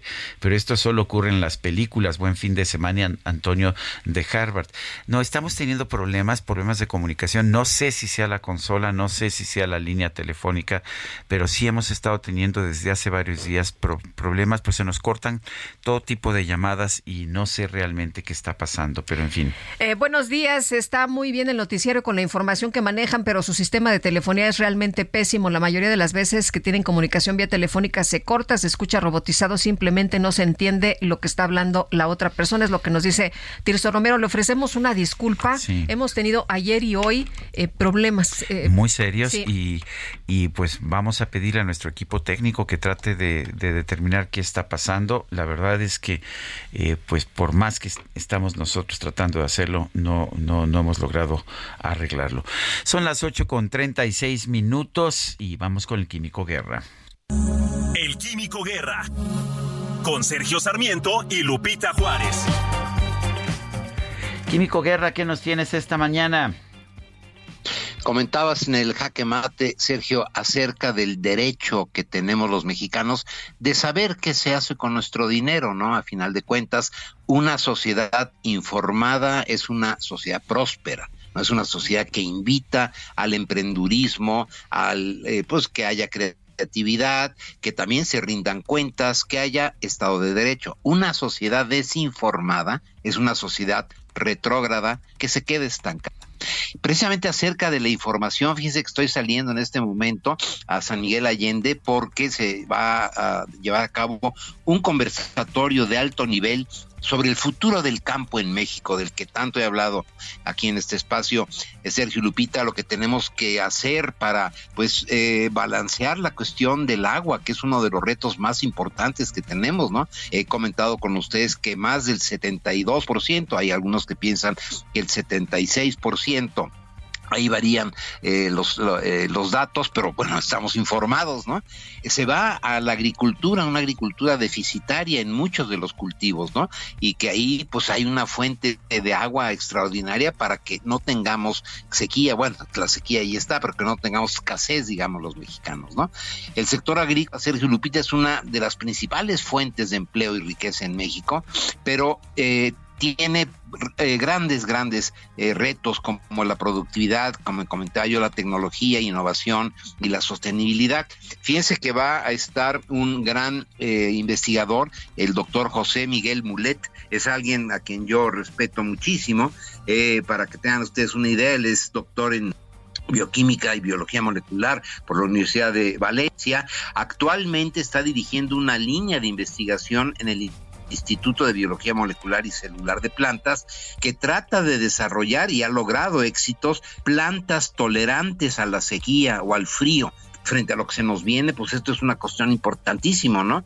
Eh, tiene una gran cantidad de libros, eh, seguramente has oído hablar de él, Sergio, tú también, Lupita, José Miguel Mulet, una que a mí me cambió eh, la vida, se llama Comer sin Miedo, desde el punto de vista preciso, científico, analiza toda la cuestión, esto de las dietas y que los ayunos y que las colaciones y que si este los licuados, que todo eso, pero lo, lo analiza desde un punto de vista muy muy divertido, pero también muy preciso desde el punto de vista del conocimiento científico. Otro libro eh, muy eh, recomendable se llama Ecologismo Real, en donde pues habla acerca muchas veces de las mentiras verdes y eh, otro libro se llama Comemos lo que somos. En fin, esto va a ser verdaderamente un conversatorio con gente de alto nivel precisamente eh, con un reducido grupo para ver hacia dónde va el campo. Y lo más importante va a estar el secretario de Agricultura y Desarrollo Rural, Víctor Manuel Villalobos, eh, que como hemos podido saber, él sí tiende a ver las cosas desde el punto de vista agropecuario basado en la ciencia, no en la ideología, no en la desinformación hacia dónde debemos ir en el campo. Sergio Lupita, así que el lunes ya les va a estar dando los resultados de este conversatorio que dura hoy, mañana y pasado. Pues me parece importante, yo conozco a don Víctor Villalobos, el secretario de Agricultura, es alguien que conoce el tema de los transgénicos, que conoce el tema de la, eh, pues de la de la, de la tecnología biológica y ojalá que pues podamos escuchar buenas palabras de él. Pero en fin, este te mando un fuerte abrazo, Químico Guerra, y nos platicas el lunes. Claro que sí, muy buen fin de semana también para ti, Lupita, con Gracias. todo cariño. Hasta luego, Químico. Igualmente, muy buenos días. Sí, está en la línea telefónica José Gabriel Martín Hernández, abogado de Héctor Luis Palma Salazar. Abogado, gracias por tomar la llamada. Muy buenos días. Buenos días, Lupita. Buenos días, Sergio. A sus órdenes. Oiga, pues tenemos entendido que se ha acusado a las autoridades del penal de máxima seguridad del altiplano de incurrir en desacato. No se ha liberado a su cliente y tengo entendido que ya hay un eh, decreto de libertad eh, y que el delito que se le imputaba ya prescribió. Ah, así es, efectivamente, desde el día este, de, anti, de antier se le notificó la libertad eh, por parte de, una juez del estado de Guerrero por una acusación de homicidios eh, que ya estaba eh, que ya había sido procesado y absuelto de esos delitos. Y la juez pues como era un hecho de hace 32 años declaró la prescripción de los mismos. Se le notifica a la directora que tiene tres horas para que se le se le ponga en libertad al señor Palma. Y ¿por qué? porque así lo establece la propia ley y este no lo hizo la directora. Nosotros ocurrimos ante un juez de amparo y el juez de amparo la está combinando a que lo libere, lo cual tampoco ha hecho hasta estos momentos y pues eh, obviamente que está incurriendo en privación ilegal de la libertad, así como en contra de la administración de la justicia, lo cual, bueno, pues eh, por el solo hecho eh, son delitos que se que surten efectos instantáneamente, ¿verdad? Que quedan agotados. La, la señora directora, bueno, pues ya es una es responsable de esos dos delitos. El, bueno, pues el hay hay hay desacato o no hay desacato. Sí, claro. el, juez le dijo, libéralo o dime por qué no lo puedes liberar. ¿Cuál es tu impedimento legal? No le ha dado contestación. Ahora, eh, abogado, tengo entendido también que eh, pues eh, ustedes han estado tratando de acercarse a la directora, de, de, darle este, de que reciba la demanda, pero que pues ni siquiera la han recibido y que además su cliente, el Güero Palma, ha, ha, estado incomunicado por varias horas. Es correcto. De hecho, hasta el día de ayer a las 3 de la tarde yo pude verlo por el tema de esta libertad este y él me lo manifestó que él ha pedido hablar con la directora y no se ha acercado ella con él eh, que no ni siquiera lo han llevado para darle su, su libertad. Y bueno eh, pues es grave no incluso ya le permitieron el día de ayer a las 8 de la noche volver a hacer otra llamada me la me hizo la llamada a mí y me dijo que seguían las cosas de igual forma. No no le han dicho cuál es la causa por la que él está este retenido en forma ilegal. Eh, cuéntenos exactamente, han, sido varios casos. Había un caso por asociación delictuosa, después hubo un caso por homicidio.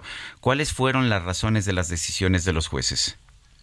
Bueno, estamos hablando de un proceso que duró siete años desde el 2016, que el señor Palma fue repatriado a, a México y ese era por delincuencia organizada ese del, ese asunto no era asociación, era delincuencia organizada. Eh, duró siete años, producto también de otro eh, de otra acusación de homicidios en Nayarit, cuando él en 2016 vuelve también acá. Este, y en ese asunto de homicidio se demostró que los testigos que habían llevado pues eran testigos falsos, pero aparte uno de ellos ya había muerto y ni su firma ni sus huellas correspondían a esa persona que había muerto, cuando supuestamente había declarado en la Fiscalía de, Nayarit, si ustedes lo recuerdan, que era presidida por un fiscal corrupto que es Edgar Beitia y que ya está obviamente detenido en Estados Unidos por por esa por, por ser un delincuente, ¿no? Entonces, ese homicidio de esas declaraciones las atrae la fiscalía para poderle fincar delincuencia organizada de lo cual el día 9 de mayo se confirmó una absolución que ya había sido otorgada desde el día 30 de abril del 2021, pero por triquiñuelas de la Fiscalía General de la República, pues incluso este asunto llegó hasta la Corte y de la Corte lo rechazan, vuelve a un colegiado penal en, Jalisco, eh, se concede el amparo, eh, se confirma el amparo que ya se había concedido y vuelve a, a la magistrada instructora de apelación, la cual confirma esa libertad porque pues no se pudo demostrar por parte de la fiscalía, contrario la defensa y el señor Palma, sí demostramos que él no tenía ninguna participación en los hechos de delincuencia organizada. A partir de ahí eh, se le otorga su libertad el día 9 de mayo y también la, la directora vuelve a privarlo de su libertad, a no dejarlo libre esperando a que llegara otra orden de aprehensión. Lo cual sucedió, que son los homicidios que, mencionamos de Guerrero, y el día de antier la juez lo libera en, en, esa en esa causa por los hechos que ya, ya comenté, ¿no? Eh, eh, bueno, entonces ya cumplió eh, Héctor Luis Palma Salazar su condena, ya no tendría por qué estar en la cárcel, primera pregunta. Y segunda, ¿podrían surgir nuevas imputaciones que lo mantengan ahí en el reclusorio? Bueno, en la primera pregunta que me haces, este, definitivamente él no tiene ninguna causa penal por la que pudiera estar detenido. Eso es definitivo y está demostrado eh, para todas las autoridades, tanto ministeriales como judiciales y para la propia presidencia, ¿verdad? Este, eh, la otra pregunta que me haces referente a si pueden surgir eh, nuevas imputaciones, ¿no? Que lo mantengan Sí. en la cárcel, es decir, antes de que de que lo, lo saquen, antes de que quede en libertad, que lleguen algunas otras imputaciones y que se diga, bueno, pues eh, no puede salir porque todavía debe esto y esto y esto. Sí, bueno, eso sí es posible y te voy a hacer un acotamiento. El señor Palma eh, denunció eh, a fiscales de la, de la FEMDO, de la Fiscalía en materia de delincuencia organizada, porque en la pandemia en 2020 eh, se introdujeron al penal de- del altiplano y le llevaron una carta donde le pedían 6 millones de dólares, que si no se los entregaba, pues obviamente pues, no los tiene, pero eh, que si no se los entregaba, pues que le iban a estar armando este esta eh, serie de, de asuntos que ya saben que no van a prosperar, pero pues que le pueden ah, eh, llevar años eh, siendo procesado. Entonces, eh, este acto de corrupción y de extorsión, eh, también el señor eh, Palma se lo hizo saber al señor presidente de esta situación, le mandó una carta el señor Palma y el señor presidente la toma y se la manda a la Fiscalía Anticorrupción. Pero obviamente que es una, una amenaza cumplida porque él no se prestó a, a entrar a ese juego de la corrupción, ¿verdad? Y sí, definitivamente, por ejemplo, hoy tempranito nos acabamos de enterar que hay un rumor de que en Jalisco se dictó una nueva orden de aprehensión por homicidio. Bueno, pues la pregunta que me hago, ¿cómo puede ser posible que lo acusen de un homicidio si en todas las causas él demostró que no tenía participación? Pero aparte, él ha estado 28 años bajo custodia federal y estatal de autoridades en México y en Estados Unidos. Entonces, ¿cómo es posible que ahorita estén diciendo que hay una orden de aprehensión por homicidio? Ten- te- seremos muy puntuales una vez que se la que nos notifiquen legalmente, no lo sabemos, es un rumor, hasta en tanto no tengamos esa, esa documentación y que nos podamos defender. ¿Cuánto tiempo lleva en la cárcel su defendido, ya sea en Estados Unidos o en México? Él fue detenido el 24 de junio de 1995 en, en la ciudad de, de Guadalajara, en el área metropolitana, concretamente en Zapopan, Jalisco.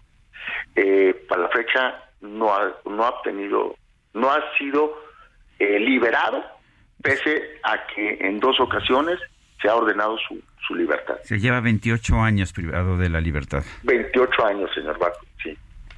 Muy bien, pues abogado, gracias por platicar con nosotros esta mañana. Muy buenos días. Gracias a ustedes, les agradezco el espacio. Saludos. Bueno, pues son las 8 de la mañana, 8 de la mañana con 50 minutos. Eh, todo parece indicar que, pues si hay una decisión de mantenerlo en la cárcel a Héctor El Güero Palma, eh, pues el problema está en que si lo acusas de homicidio 28 años después de que lleva, bueno, de que lleva 28 años en la cárcel, va a ser muy difícil que esas ah, acusaciones, pues, es- sean, sean aceptadas porque, pues, prescriben los plazos. Eso es lo que pasa Eh, con pero la el ley. hecho es que no lo han dejado salir del reclusorio la fecha, hasta ¿no? el Lo momento. estamos viendo Eh, así. eh, bueno, lo que nos decía es que hay el rumor de otra orden de aprehensión y bueno, vamos a ver si si es, si esta hace que, que se quede. Y si es Eh, por homicidio y si es por un homicidio que se cometió hace cuántos años, vamos a ver. Oye, eh, Cuitlago García, el gobernador de Veracruz, escribe en su cuenta de Twitter, ya salió el peine, la ministra Norma Piña, ligada, fíjate lo que señala, ligada a Genaro García Luna a través de su directora de administración. Ahora se entiende por qué con la pasible actitud de la Suprema Corte están liberando narcotraficantes y le descongelan las cuentas a la esposa de García Luna. Pues ahí las reacciones de eh, pues lo señalado por el presidente López Obrador esta mañana y siguen por supuesto los ataques a la Suprema Corte. Ayer conversamos con un activista, uno de estos buscadores de desaparecidos de cuerpos, Mario Vergara Hernández.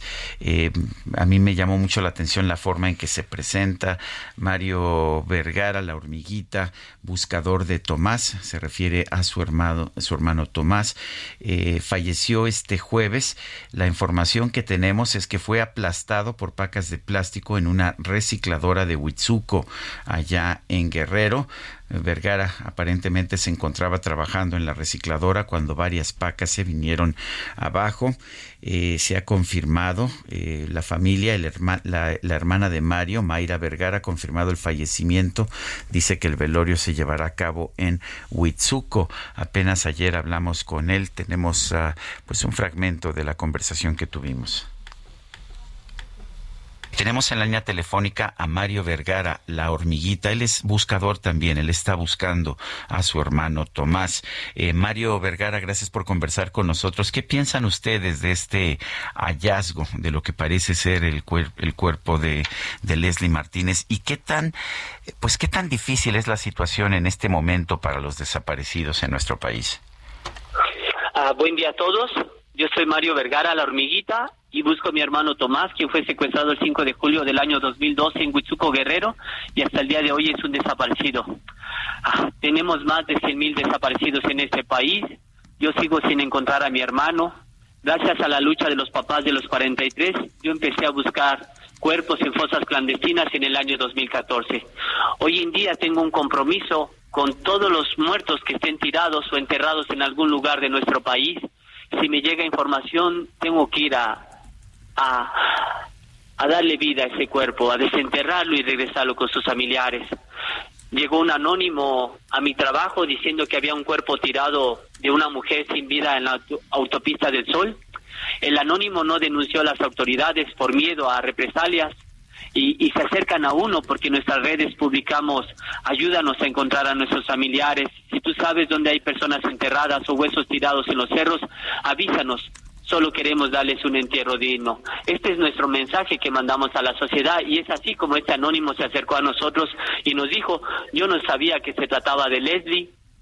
Llegué a la escena, solo vi un cuerpo boca abajo de una mujer joven de piel blanca y de cabello rojo y difundí en, en mi Facebook lo, lo que habíamos encontrado por si alguna persona buscaba a una mujer con estas características. Pues esta es esta es la, conversación que tuvimos ayer Guadalupe y yo con, con este buscador, Mario Vergara Hernández, la hormiguita buscador de Tomás como se presentaba siempre, ayudó a localizar este cuerpo de Leslie en la autopista del Sol. Ayer falleció. La información eh, que tenemos es que fue en un accidente laboral en una recicladora en la que trabajaba en Huitzuco de los Figueroa Guerrero y pues no tenemos más información que esa. Eh, le dejamos esta pues esta reflexión de, de este hombre que se nos fue eh, después de haber buscado tanto tiempo a su hermano. Vamos a una pausa y regresamos.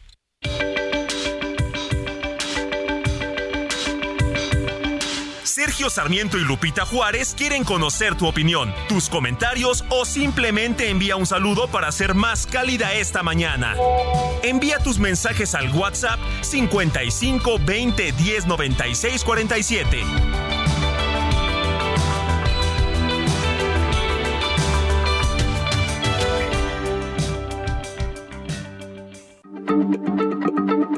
Heraldo Radio, la H se lee, se comparte, se ve y ahora también se escucha.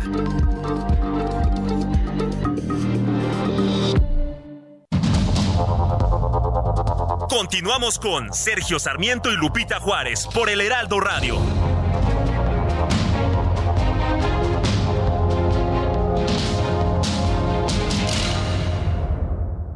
Toma un minuto y piensa en tu momento favorito. En tu graduación, por ejemplo. Ahora piensa en todas las empresas que se necesitan para hacerla posible. Las que rentan los salones, las que hacen la comida. Las empresas al comprar y vender entre sí generan economía para miles de familias. CIRT, Radio y Televisión Mexicanas. Voz de las empresas. Consejo de la Comunicación.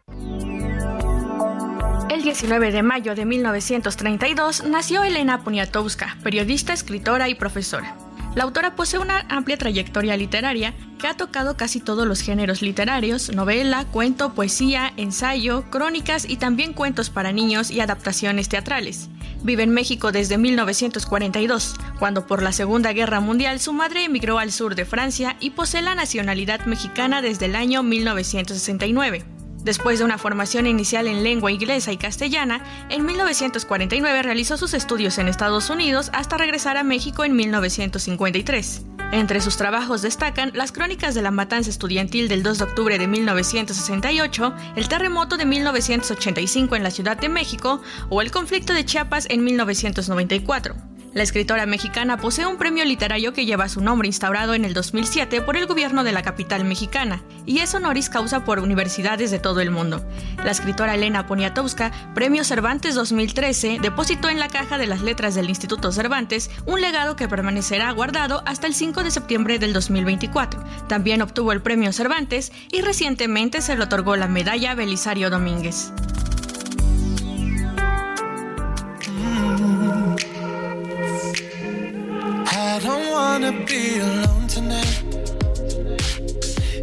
It's pretty clear that I'm not over you.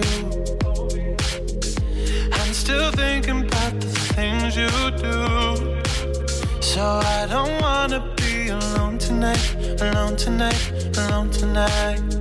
Can you fight the fire? I need somebody who can take control. I know exactly what I need to do. Cause I don't wanna be alone tonight, alone tonight, alone tonight. Alone tonight. I don't want to be alone tonight. No quiero estar solo esta noche. Me neither. Ni neither. Bueno, la canción la canta, la canta Sam Smith. El título es Dancing with a Stranger, bailando con, con una extraña o con un extraño. Y acompaña a Sam Smith Normani. Estamos escuchando a Sam Smith porque hoy cumple 31 años. Qué jovencito. Está chavillo y bien talentoso. talentoso, y qué bárbaro, qué padre que lo estemos escuchando el día de hoy. Oye, eh, queremos agradecer a Grupo Planeta que está relanzando la totalidad de las obras principales de Elena Poniatowska en una colección que celebra a la principal escritora de México. Son 17 títulos que se suman a su producción más reciente publicada por Seix Barral y que conforman un catálogo muy completo de esta que es una escritora premio Cervantes. Y bueno, muchísimas gracias. Recibimos, Sergio. El premio esta- Cervantes y también acaba de recibir la Belisario Sí, Domínguez. Sí, bueno, muy, gusto, muy sí. galardonada esta escritora y bueno, eh, nos eh, hicieron eh, llegar unos, unos libros, Tlapalería, La Noche de Tlatelolco y Querido Diego, Te Abraza Kiela, que son magníficos, magníficos libros. Y extraordinaria Elena, Elenita, yo la verdad la aprecio mucho, recuerdo mucho una entrevista hace muchos años en que me decía eh, qué tal libro que se había publicado y me dijo qué fecha, este, y me dijo antes de que nacieras tú, y yo le dije, no, yo nací en el 53, y me dijo, el día que tú naciste nacieron todas las flores. Bueno, pues me quedé prendado, ¿qué más podía yo decir? bueno, pues eh, qué bueno que, que Muchas gracias esta- este Planeta. y además este homenaje Sí. a Elena Poniatowska, yo creo que, que sí es en este momento la escritora mexicana, una de las escritoras mexicanas más activas. Eh, además no deja de escribir El amante polaco, sus última, que es su última novela. Sí, y nos dijo que estaba tomos. escribiendo, que estaba escribiendo Sí, en estos momentos, es. que ya tenía otro, La otro entrevistamos libro. aquí, precisamente siempre acepta nuestras Sí. entrevistas, se lo agradecemos también. La entrevistamos con motivo de la entrega precisamente de la Belisario. Así que felicidades y muchas gracias por enviarnos estos libros maravillosos de la escritora Elena Poniatowska. Y vámonos con Mónica Reyes. Adelante, Mónica, muy buenos días. Muy buenos días, Lupita, Sergio, amigos del Heraldo Radio. Un gusto saludarlos y platicarles que esta es la temporada perfecta para salir de vacaciones con tu pareja, familia o los amigos. Y lo mejor es que con un crédito personal Citibanamex puedes hacerlo realidad. Si ya recibiste una invitación, aprovechala y solicita tu crédito en minutos desde la app Citibanamex móvil, Bancanet o en una sucursal. Además, por promoción, no pagas comisión por apertura, así es que elige el plazo que más te convenga, con tasa de interés anual fija preferencial. No esperes más y emprende tu vuelo. Requisitos y CAT en citibanamex.com. regreso con ustedes. Bonita mañana, gracias. Gracias, Mónica, muy buenos días. Y son las nueve con seis minutos. La veo venir, la veo venir. Se acerca, se acerca. Es la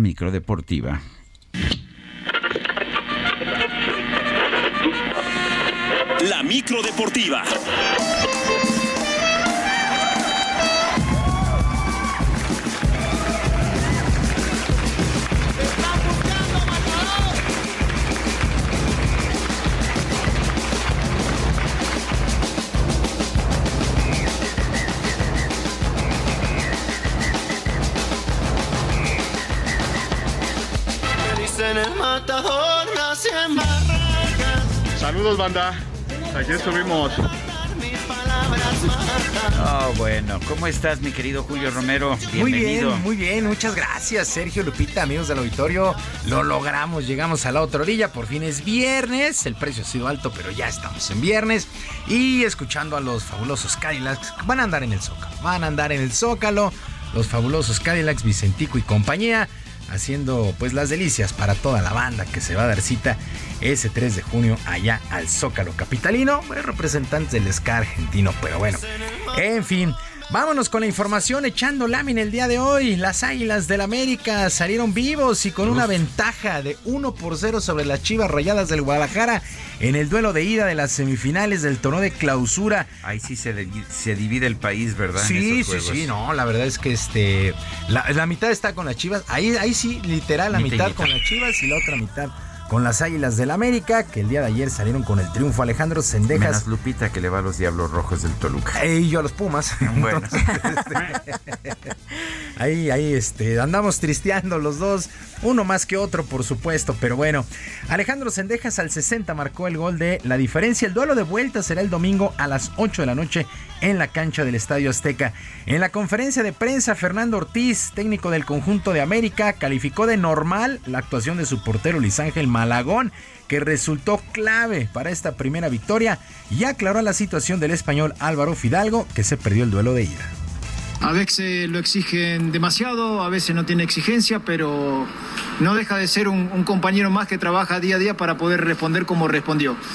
Lo de Álvaro. Álvaro ayer tuvo una molestia muscular y los que me conocen yo no voy a arriesgar a nadie. No voy a arriesgar a nadie. Si el jugador me dijo que no estaba al 100, no va a jugar. Nunca voy a perjudicar al equipo correspondiente a un nombre de un jugador. Las palabras de Fernando Ortiz. Por su parte, con las Chivas, el mensaje de su técnico Beljo Paunovic fue contundente, ya que tendrán que ganar por dos goles en el Azteca si quieren llegar a la gran final. Este es el más importante, el tema del, de creer, el tema de la fe. Yo creo que nosotros podemos ganar a cualquiera, lo hemos demostrado. Hemos dado vuelta muchas veces el Chivas de hoy es capaz de hacer y ganarle a cualquiera. Todavía nos queda ganar, desde yo que estoy aquí, al América. Y con ese reto yo voy a subir al avión el sábado e irme a la capital.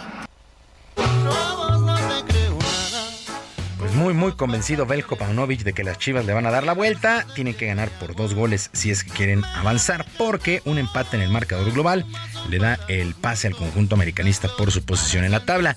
La otra semifinal, el duelo de vuelta, se disputa el día de mañana, 19 horas con 6 minutos en el Gigante de Acero. Monterrey estará recibiendo a Tigres, el clásico regio. El marcador global está empatado a uno por mando, pues así las cosas con las semifinales en la Liga MX. Mientras que en la femenil, en la femenil MX, arrancaron los cuartos de final, duelos de ida y en un partidazo ayer, Pachuca empató a tres con las Chivas en el Estadio Hidalgo. La vuelta será el domingo a las 5 de la tarde en el Estadio de las Chivas. Por lo pronto, Juan Cacho, técnico de las Tuzas, salió contento ya que asegura su equipo compite y entregaron un muy buen espectáculo. Eh, muy contento, primero que nada por el esfuerzo de todas mis jugadoras. Sabíamos que iba a ser un partido muy complicado, muy de ida y vuelta. Creo que los dos equipos cometimos errores que no teníamos que cometer, pero bueno, así es el fútbol. Tuvimos llegada los dos. 3 por 3 Pachuca Chivas para el día de hoy. El resto de los encuentros de cuartos de final, duelos de ida a las 6 de la tarde Atlas contra Tigres, a las 8 de la noche Juárez contra América y a las 22 horas tiempo del Centro de México los Cholos de Tijuana contra Rayadas del Monterrey. Así las cosas con la femenil MX. Y luego de que se presentara el logo oficial de la Copa del Mundo del 2026 que organizarán tres países, el gobierno local presentó la marca Somos Ciudad de México, que tiene como objetivo mostrar la grandeza cultural y la modernidad de la capital de nuestro país. Esta Copa del Mundo, hay que recordarlo, se estará jugando en el verano del 2026 en un total de 16 ciudades a lo largo de tres países como Canadá, Estados Unidos y México. Como anfitriones, se busca que una de las inauguraciones se lleve a cabo en el Estadio Azteca, uno de los símbolos de la Ciudad de México, y con esto recibir tres mundiales después del 70 y 1986. Así es que bienvenida a la marca Somos Ciudad de México. Se presentó después de que pues se dio a conocer el logo, que por cierto, por cierto, por cierto, y muy particularmente está bastante feito el logo del 2026. Hay una combinación de números con la copa en medio. La verdad es que a mí en lo particular. No te gustó. No me gustó, pero bueno, ni modo. Eso es a título personal. Pues bueno, ni modo. Básquetbol de la NBA el día de ayer. Los Nuggets de Denver vencieron 108 a 103 a los Lakers de Los Ángeles y tomaron ventaja de 2 a 0 en la final de la Conferencia del Oeste. Ahora el héroe fue Jamal Murray que encestó 37 puntos para el equipo de los Nuggets que ya tiene cómoda ventaja. Ha aprovechado la localía el conjunto de Denver en esta, en esta postemporada, en esta final de la Conferencia del Oeste.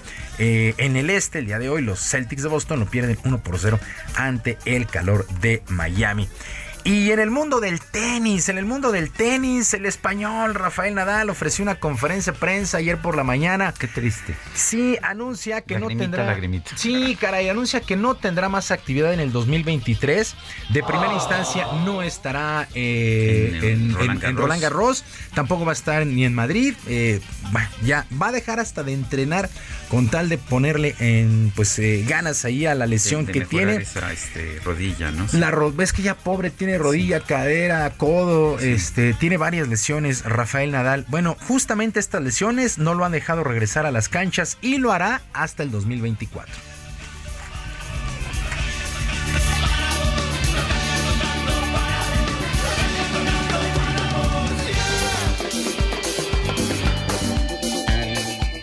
que me lleva a hacer eso, lo primero es que creo que no me gusta la palabra, pero, pero de alguna manera eh, me siento con, con la fuerza suficiente como para decirla. ¿no? Creo que no me merezco terminar así. Creo que me he esforzado lo suficiente durante toda mi carrera deportiva como para que mi final no sea hoy aquí en una rueda de, prensa, ¿no? que mi final sea de otra manera y voy a esforzarme para que mi final sea de otra manera. Pues eh, hasta el 2024 Rafael Nadal, estamos de acuerdo, no merece, no merece terminar así Rafael Nadal. Pase lo que pase, aunque no vuelva. Uno de los grandes, pase lo que pase, aunque no vuelva a ganar un torneo. La verdad es que ha dejado una huella profunda en el tenis y siempre se hablará sobre quién fue el mejor, el mejor tenista y él siempre estará entre los top, top five, entre los mejores de toda la historia. Yo pienso que sí, sí, la verdad es que sí. eh, y será algo así como Serena Williams, ¿no? Eh, tom- tomará, tomará torneitos y llegará, espero, a Roland Garros, no sé, del próximo año. Híjole, sí, sí es una lástima. Yo también estoy con la lagrita. Y mira que yo soy de Federer, pero Rafael Nadal, punto y aparte, punto y aparte en la manera de jugar. Sergio Lupita, amigos del auditorio, la información deportiva este viernes, que es un extraordinario fin de semana y que por supuesto sus equipos ganen. Muchas gracias, Julio Romero.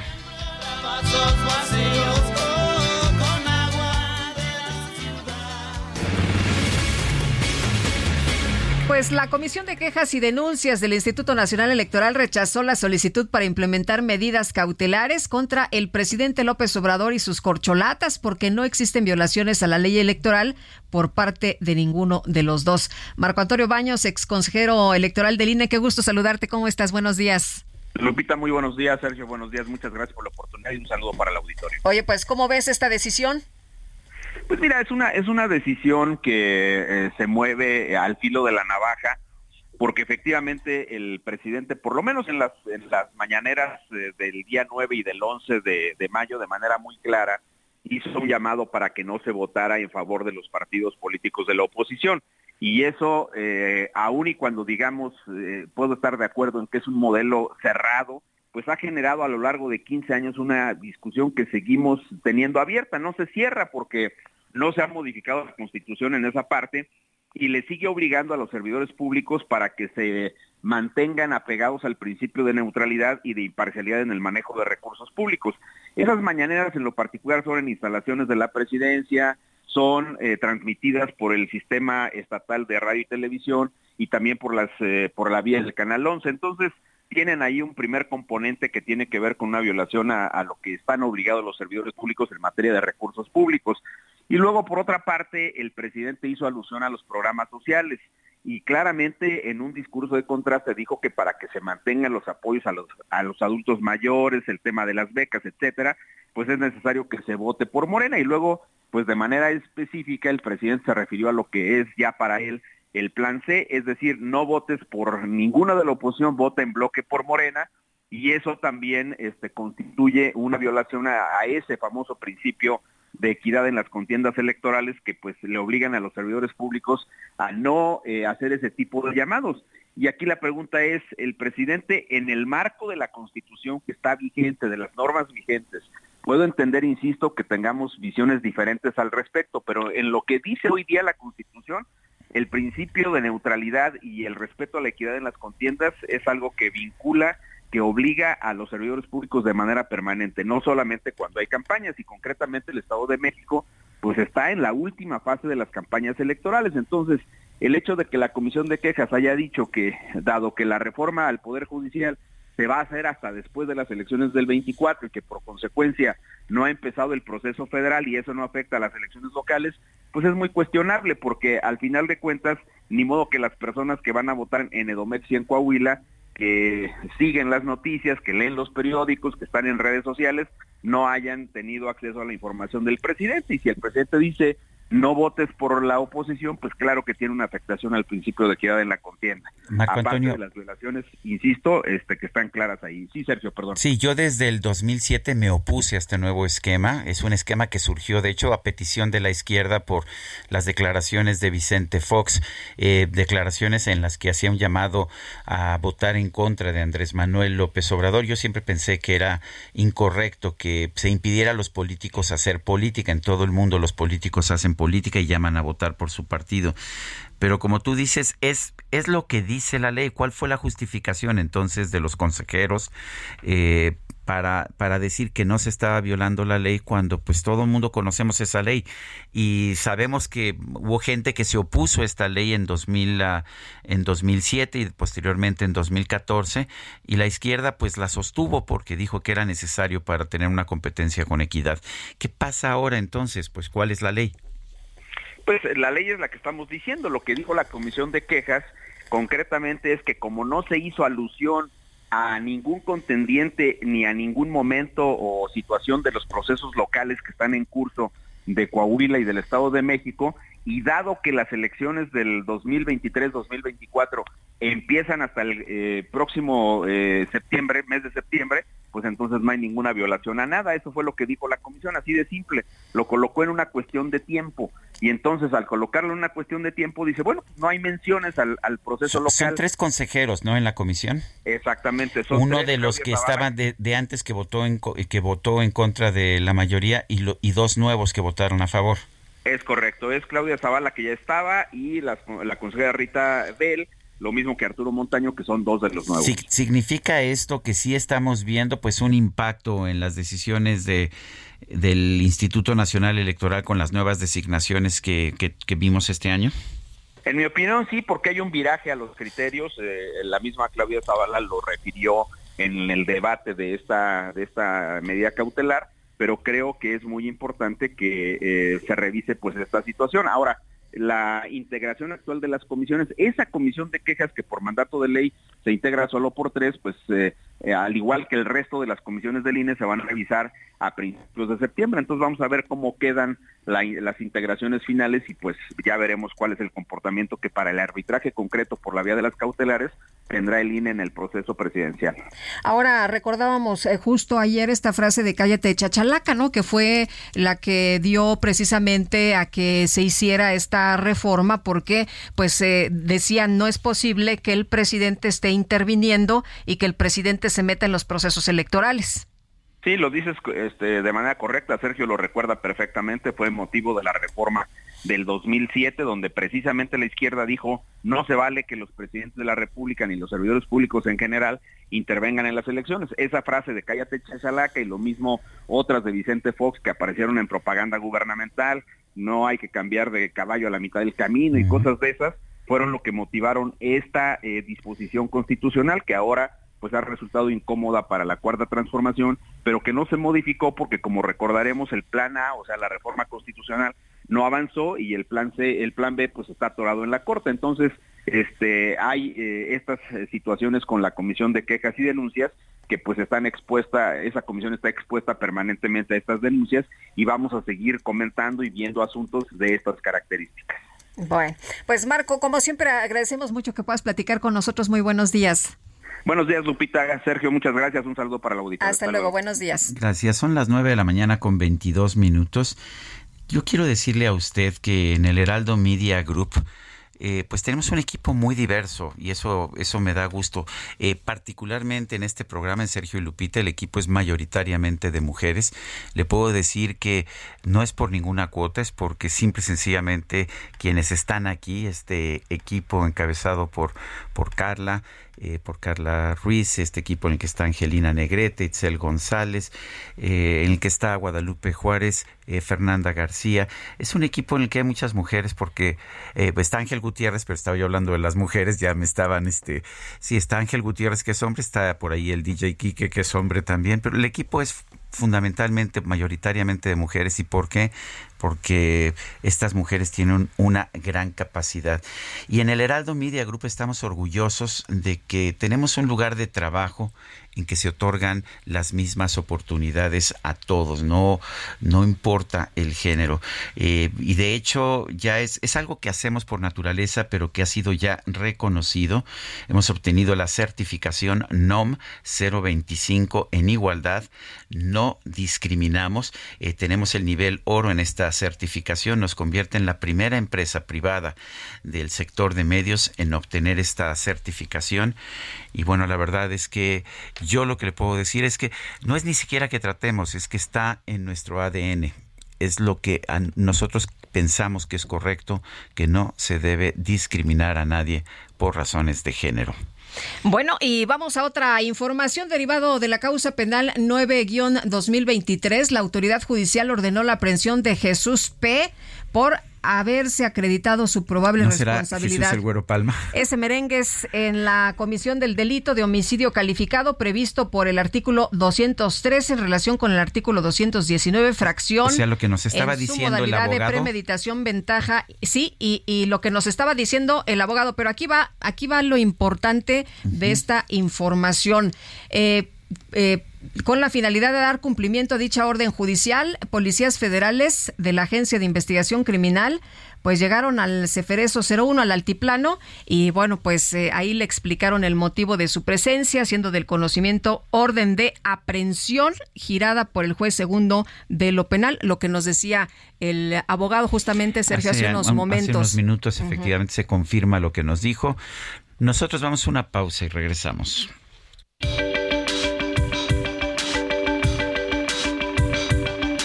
Sergio Sarmiento y Lupita Juárez quieren conocer tu opinión, tus comentarios o simplemente envía un saludo para ser más cálida esta mañana. Envía tus mensajes al WhatsApp 55 20 10 96 47.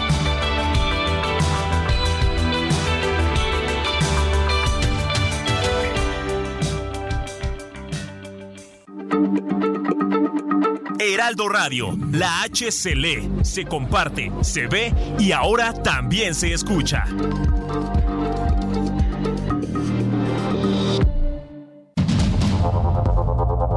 Continuamos con Sergio Sarmiento y Lupita Juárez por el Heraldo Radio.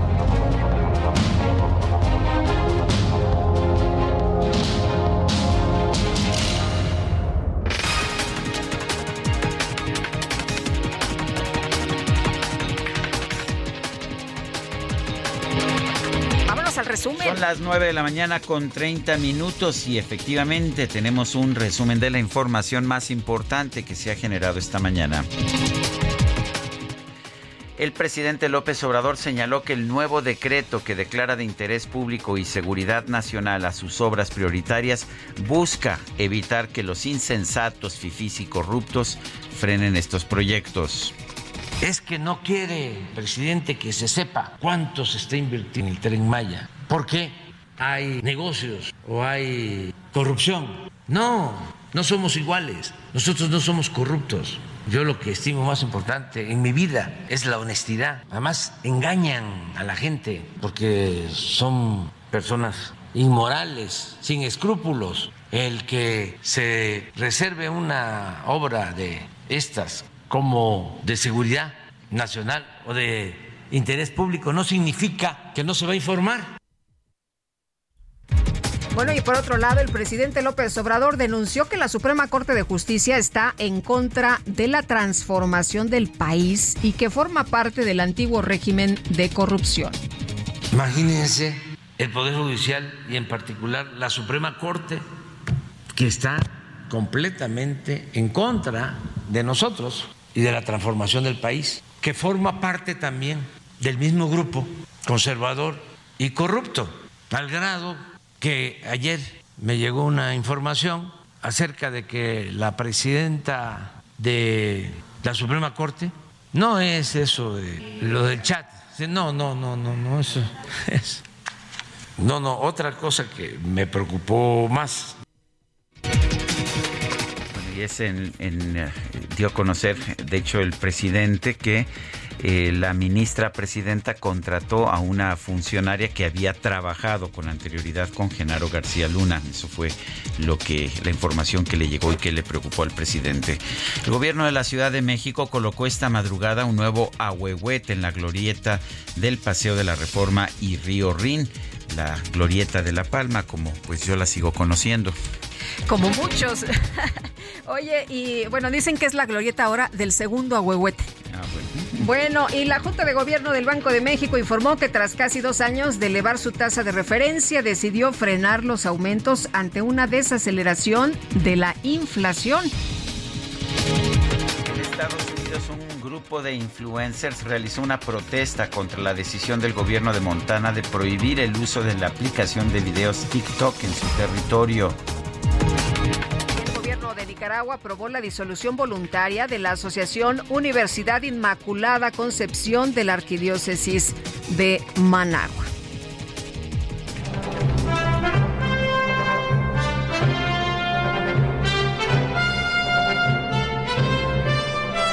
Fue una ceremonia muy emotiva al viejo Indiana Jones. Se le llenaron los ojitos de lágrimas. El actor estadounidense Harrison Ford, protagonista de películas como Star Wars, eh, ya saben, Han Solo o Indiana Jones, recibió este jueves la Palma de Oro honorífica en el Festival de Cine de Cannes, allá en Francia. El reconocimiento le fue entregado por el delegado general del festival, Thierry Fremont, durante el estreno de la cinta Indiana Jones, El Dial del Destino, con la que Ford se despide de su icónico personaje. La I'm verdad- very touched. I'm very moved by. They say when you're about to die, you you see your life flash uh, before your eyes, and I just saw my life flash before my eyes. Bueno, dice, dice Harrison Ford que antes de que, te, de que te vayas a morir, ves cómo pasa toda la vida, toda tu vida enfrente de tus ojos. Dice, pues yo en este momento acabo de ver cómo me pasa toda mi vida enfrente de mis ojos. Pues estaban pasando clips de sus películas. Harrison Ford, la verdad es que yo lo admiro mucho. ¿Qué puedo decirte, Guadalupe? No puedo ser imparcial en esta nota. Híjole, qué bueno que lo admiramos mucho. Este, Oye, y la verdad, la verdad, a mí me encantaban esas películas. Indiana Jones, yo las he visto todas, pero no más de cuatro o cinco veces cada una, ¿eh? bueno, vamos con otros temas, Guadalupe. Bueno, pues eh, ayer platicábamos con Fausto Pretelín, analista internacional, y hoy retomamos la comunicación. Sergio, no pudimos terminar la conversación. La Corte Constitucional de Ecuador rechazó las demandas presentadas por distintos legisladores en contra de la decisión del presidente Guillermo Lazo de disolver el Congreso. Fausto, muchas gracias por platicar con nosotros esta mañana. Eh, ¿Qué tal, Lupita? Sergio, muy buenos días. Oye, ¿cómo ves la decisión de la Corte? Bueno, pues mira, era eh, no sé si esperada, pero de alguna forma no, no asimila la, petición de los correístas, ¿no? De que era totalmente anticonstitucional. Eh, se basa particularmente de que, eh, o le da la razón al presidente Lazo, que las condiciones eh, políticas en, Ecuador no eran las acordes y por lo tanto, pues permite que, pues, diluya la, la asamblea, ¿no? ¿Cuáles son eh, los paralelos, cuáles son las diferencias con eh, lo que pasó en Perú con el presidente Pedro Castillo? Mira, Sergio, yo creo que el origen del, del, pues de llevarlo a juicio político a los dos presidentes me parece mucho más endeble, menos sólida la decisión de llevar a juicio político a Guillermo Lazo. Primero porque fue un contrato que firmó su antecesor, eh, Lenín Moreno, dos años antes de que tomara posesión, un contrato de transporte de petróleo, y que cuando llega el, presidente Lazo a la presidencia, bueno, cuando llega Lazo a la presidencia, pues eh, él de alguna manera no cancela este contrato porque intuye o ve que no es un, contrato que esté violando eh, o las atribuciones presidenciales, sobre todo que no esté em, pues sí, que no esté violando la Constitución, ¿no? que no esté robando erario público eh, ecuatoriano. Y en ese sentido, bueno, eh, creo que Guillermo Lazo se, se, enoja, uno hay que escuchar lo que ocurrió hace tres días en el Congreso allá en Ecuador y pues eh, le declaró la guerra total a los congresistas. Y el caso de Pedro Castillo, bueno, pues era una red de corrupción familiar, ¿no? que era prácticamente muy demostrable, al menos la Corte y los jueces así lo entendían y, Pedro Castillo eh, prefiere dinamitar el Congreso para que de alguna forma no caiga su cabeza. Pero en cierto sentido, Sergio, creo que hay ciertas similitudes, es decir, hay un fracaso de negociación entre el Congreso y el Ejecutivo en ambos países, hay poco entendimiento y sobre todo eh, sorprende que no, pues, que, no estén preparados para, para negociar en escenarios adversos, ¿no? Es decir, simplemente quieren una mayoría y quieren que el Congreso les, apruebe todas sus, iniciativas, pero pues en la realidad está muy polarizada la, el mundo, en todas partes del mundo, los países, y eso, bueno, pues eh, dio, dio pie a que Lazo prefiriera terminar de manera un poco más eh, a sus deseos, eh, en lugar de que los eh, congresistas eh, pues lo destituyeran, ¿no? Fausto, lo que estamos viendo es que Rafael Correa y partidos de izquierda lo que están buscando es derrocar al presidente Guillermo Lazo. ¿Eso es lo que están intentando? ¿Eso es lo que estamos viendo? Mira, yo creo que el, índice de popularidad de, Lazo es tan bajo que no creo que estén buscando ya derrocarlo, sino que simplemente está contento con el grupo de Correa de que pronto haya elecciones porque creo que sí las va a perder el partido, evidentemente de, de Lazo, y creo que Lazo, pues eh, no sé si tenga la decisión tomada de ir nuevamente a las elecciones, presentarse él, pero en realidad si lo hace, creo que va a salir muy castigado porque la sociedad ecuatoriana, pues bueno, lo tiene muy mal valorado y también al Congreso, hay que decirlo. El 9% de popularidad del Congreso eh, por parte de la sociedad ecuatoriana es muy bajo es muy bajo y por eso, bueno, pues la decisión de, ir a elecciones eh, deja contentos prácticamente a todos. Pues yo quiero, yo quiero agradecerte, Fausto Pretelín, analista internacional, por haber conversado con nosotros esta mañana. Gracias, Sergio Lupita. Buenos días. Buenos días, qué gusto saludarte. Son las 9 de la mañana con 40 minutos. Bueno, pues eh, a partir del 25 de mayo se va a presentar San Miguel Conoce al Arcángel.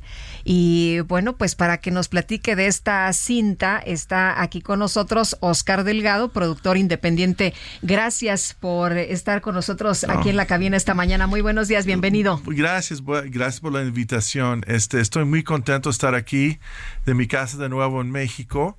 Este, como sabes, este, yo era corresponsal de guerra de NBC por 10 años, este, cubrí muchas guerras y yo regreso para dar un arma para nosotros aquí a mi pueblo con San Miguel. San Miguel conoce al arcángel y habla del poder de los ángeles y los arcángeles para combatir el malo que estamos viendo en este momento.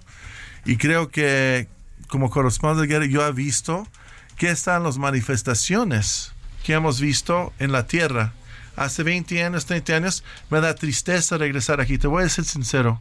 Regresando aquí, estoy partido del alma, porque la violencia, los secuestros y todo. Entonces yo, cuando yo cubrí las guerras, yo, para mí las manifestaciones que estoy viendo es una cosa espiritual, que la gente ya han quitado los valores, no, no, nada más están en ellos mismos. Y yo entonces yo empecé, ¿sabes qué?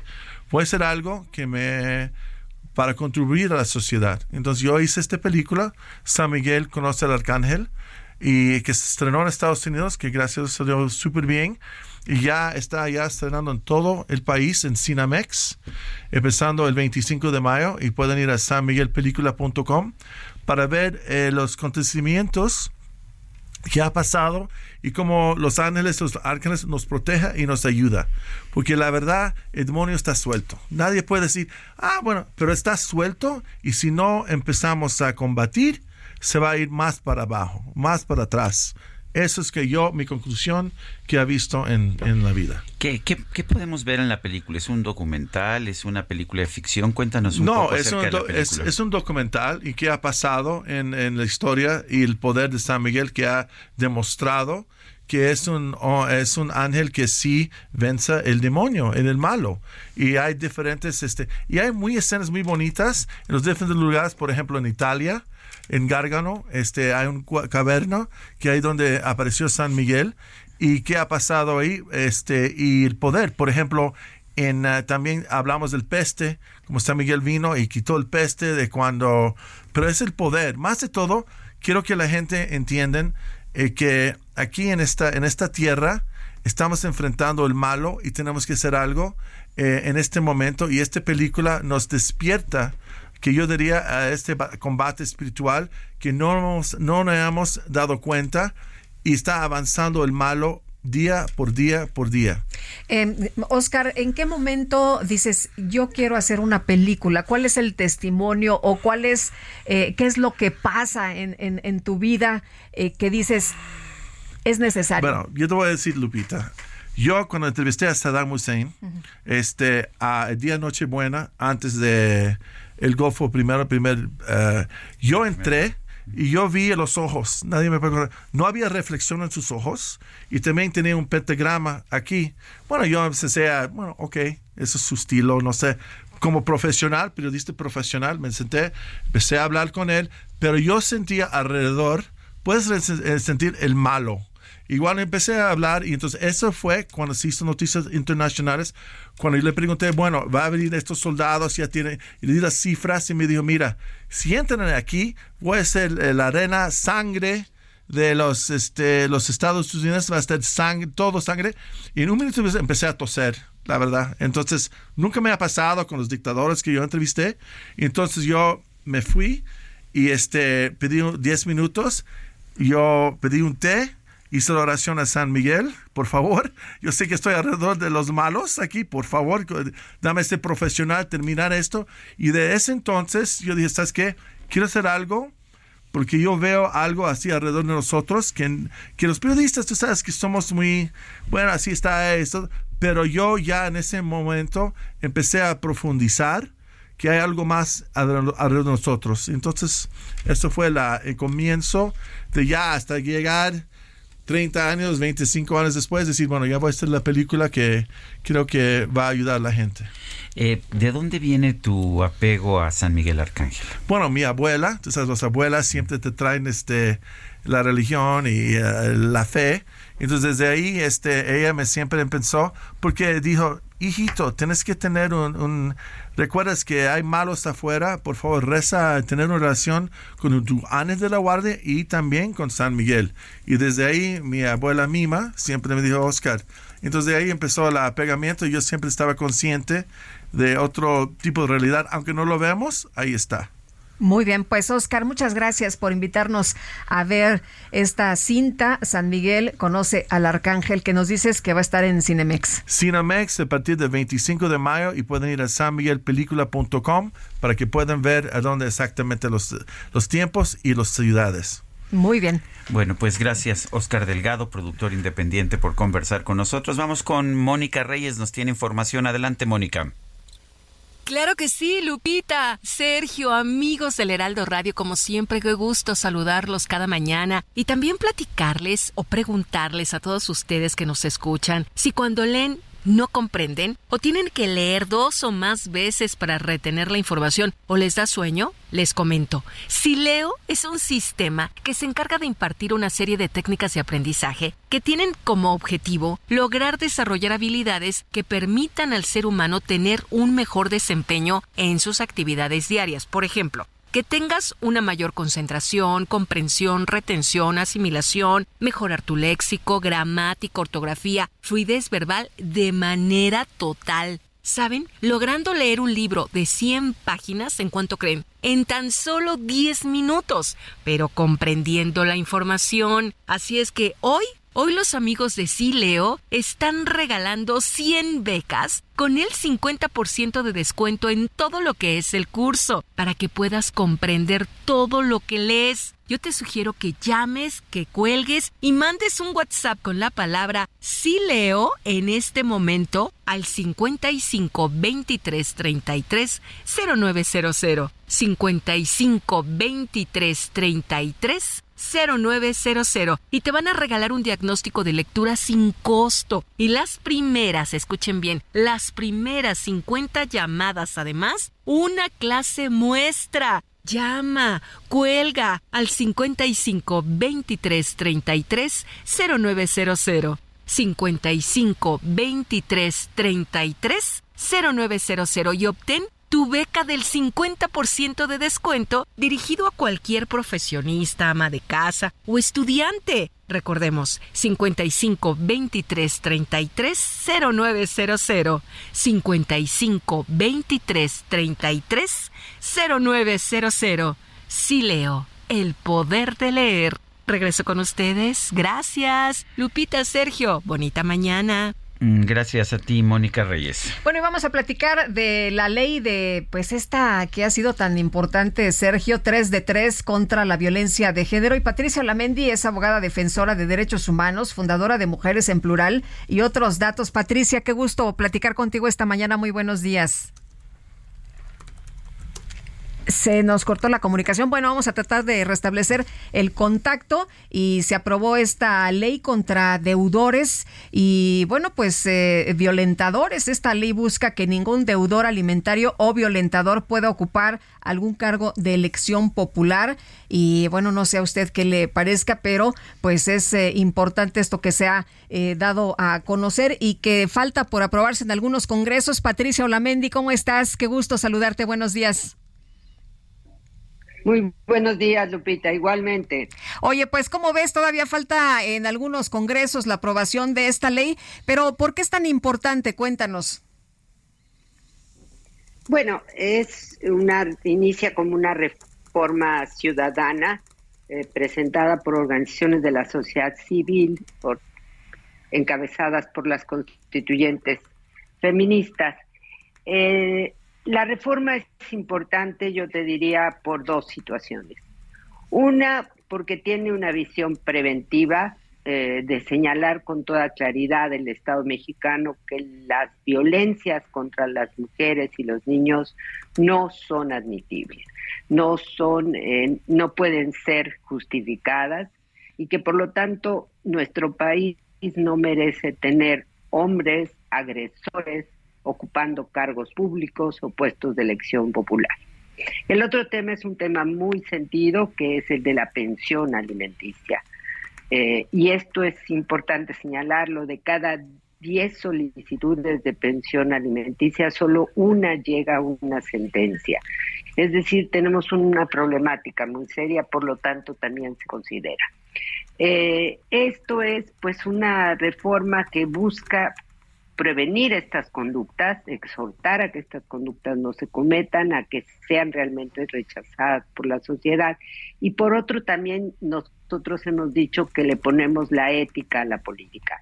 ¿Por qué? Porque no queremos que estas personas lleguen a cargos eh, después de cometer o que están cometiendo delitos y que sea como la imagen de las personas que tendríamos como nuestros representantes. Entonces, sí queremos ética en la política, sí queremos que hombres eh, y mujeres, por supuesto, eh, con un alto nivel de ética ocupen estos cargos y que por lo tanto eh, también tengamos la posibilidad y la confianza de que nuestros gobernantes no son personas que solapan, cometen o toleran estas conductas. Patricia, esta fue una de las iniciativas que se aprobaron en Fast Track eh, en una sesión muy controvertida que puede ser objeto de controversias constitucionales.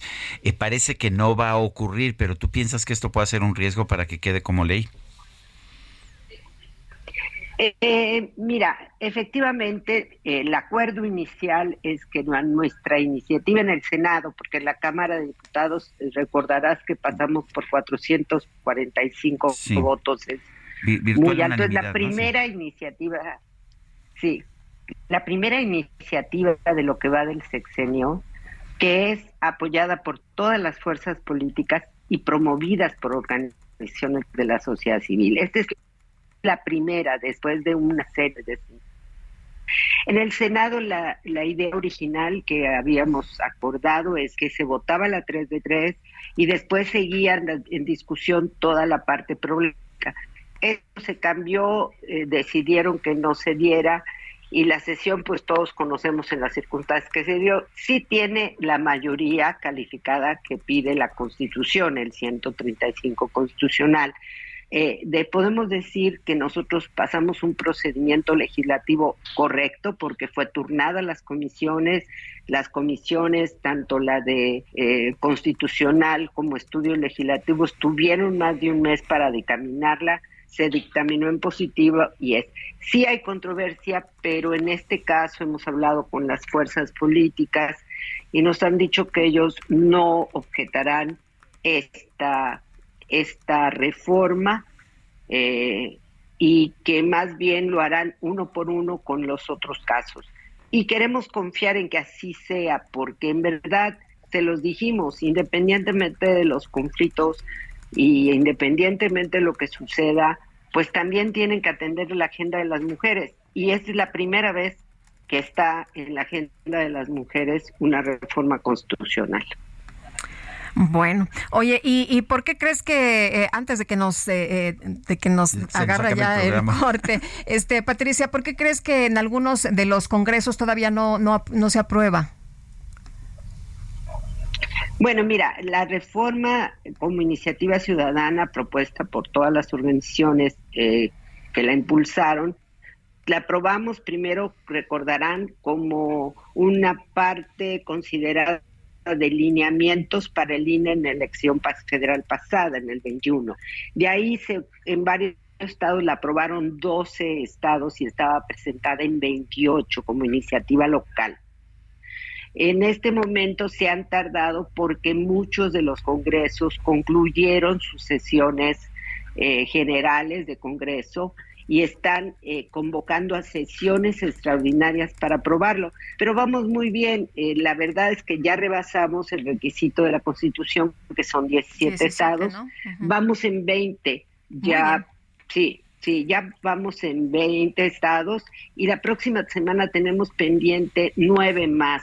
Es decir, ya estaríamos la próxima eh, semana rebasándola para que tengamos oportunidad de que la reforma entre para el próximo periodo electoral. es decir, estaría entrando en vigor ya a partir de este momento. Patricia, muchas gracias por platicar con nosotros. Muy buenos días. Muchísimas gracias. Lupita, Sergio. Se, nos acabó el tiempo. Nos escuchamos el próximo lunes. Hasta Buenos días. Hasta entonces, gracias de todo corazón. Heraldo Media Group presentó Sergio Sarmiento y Lupita Juárez.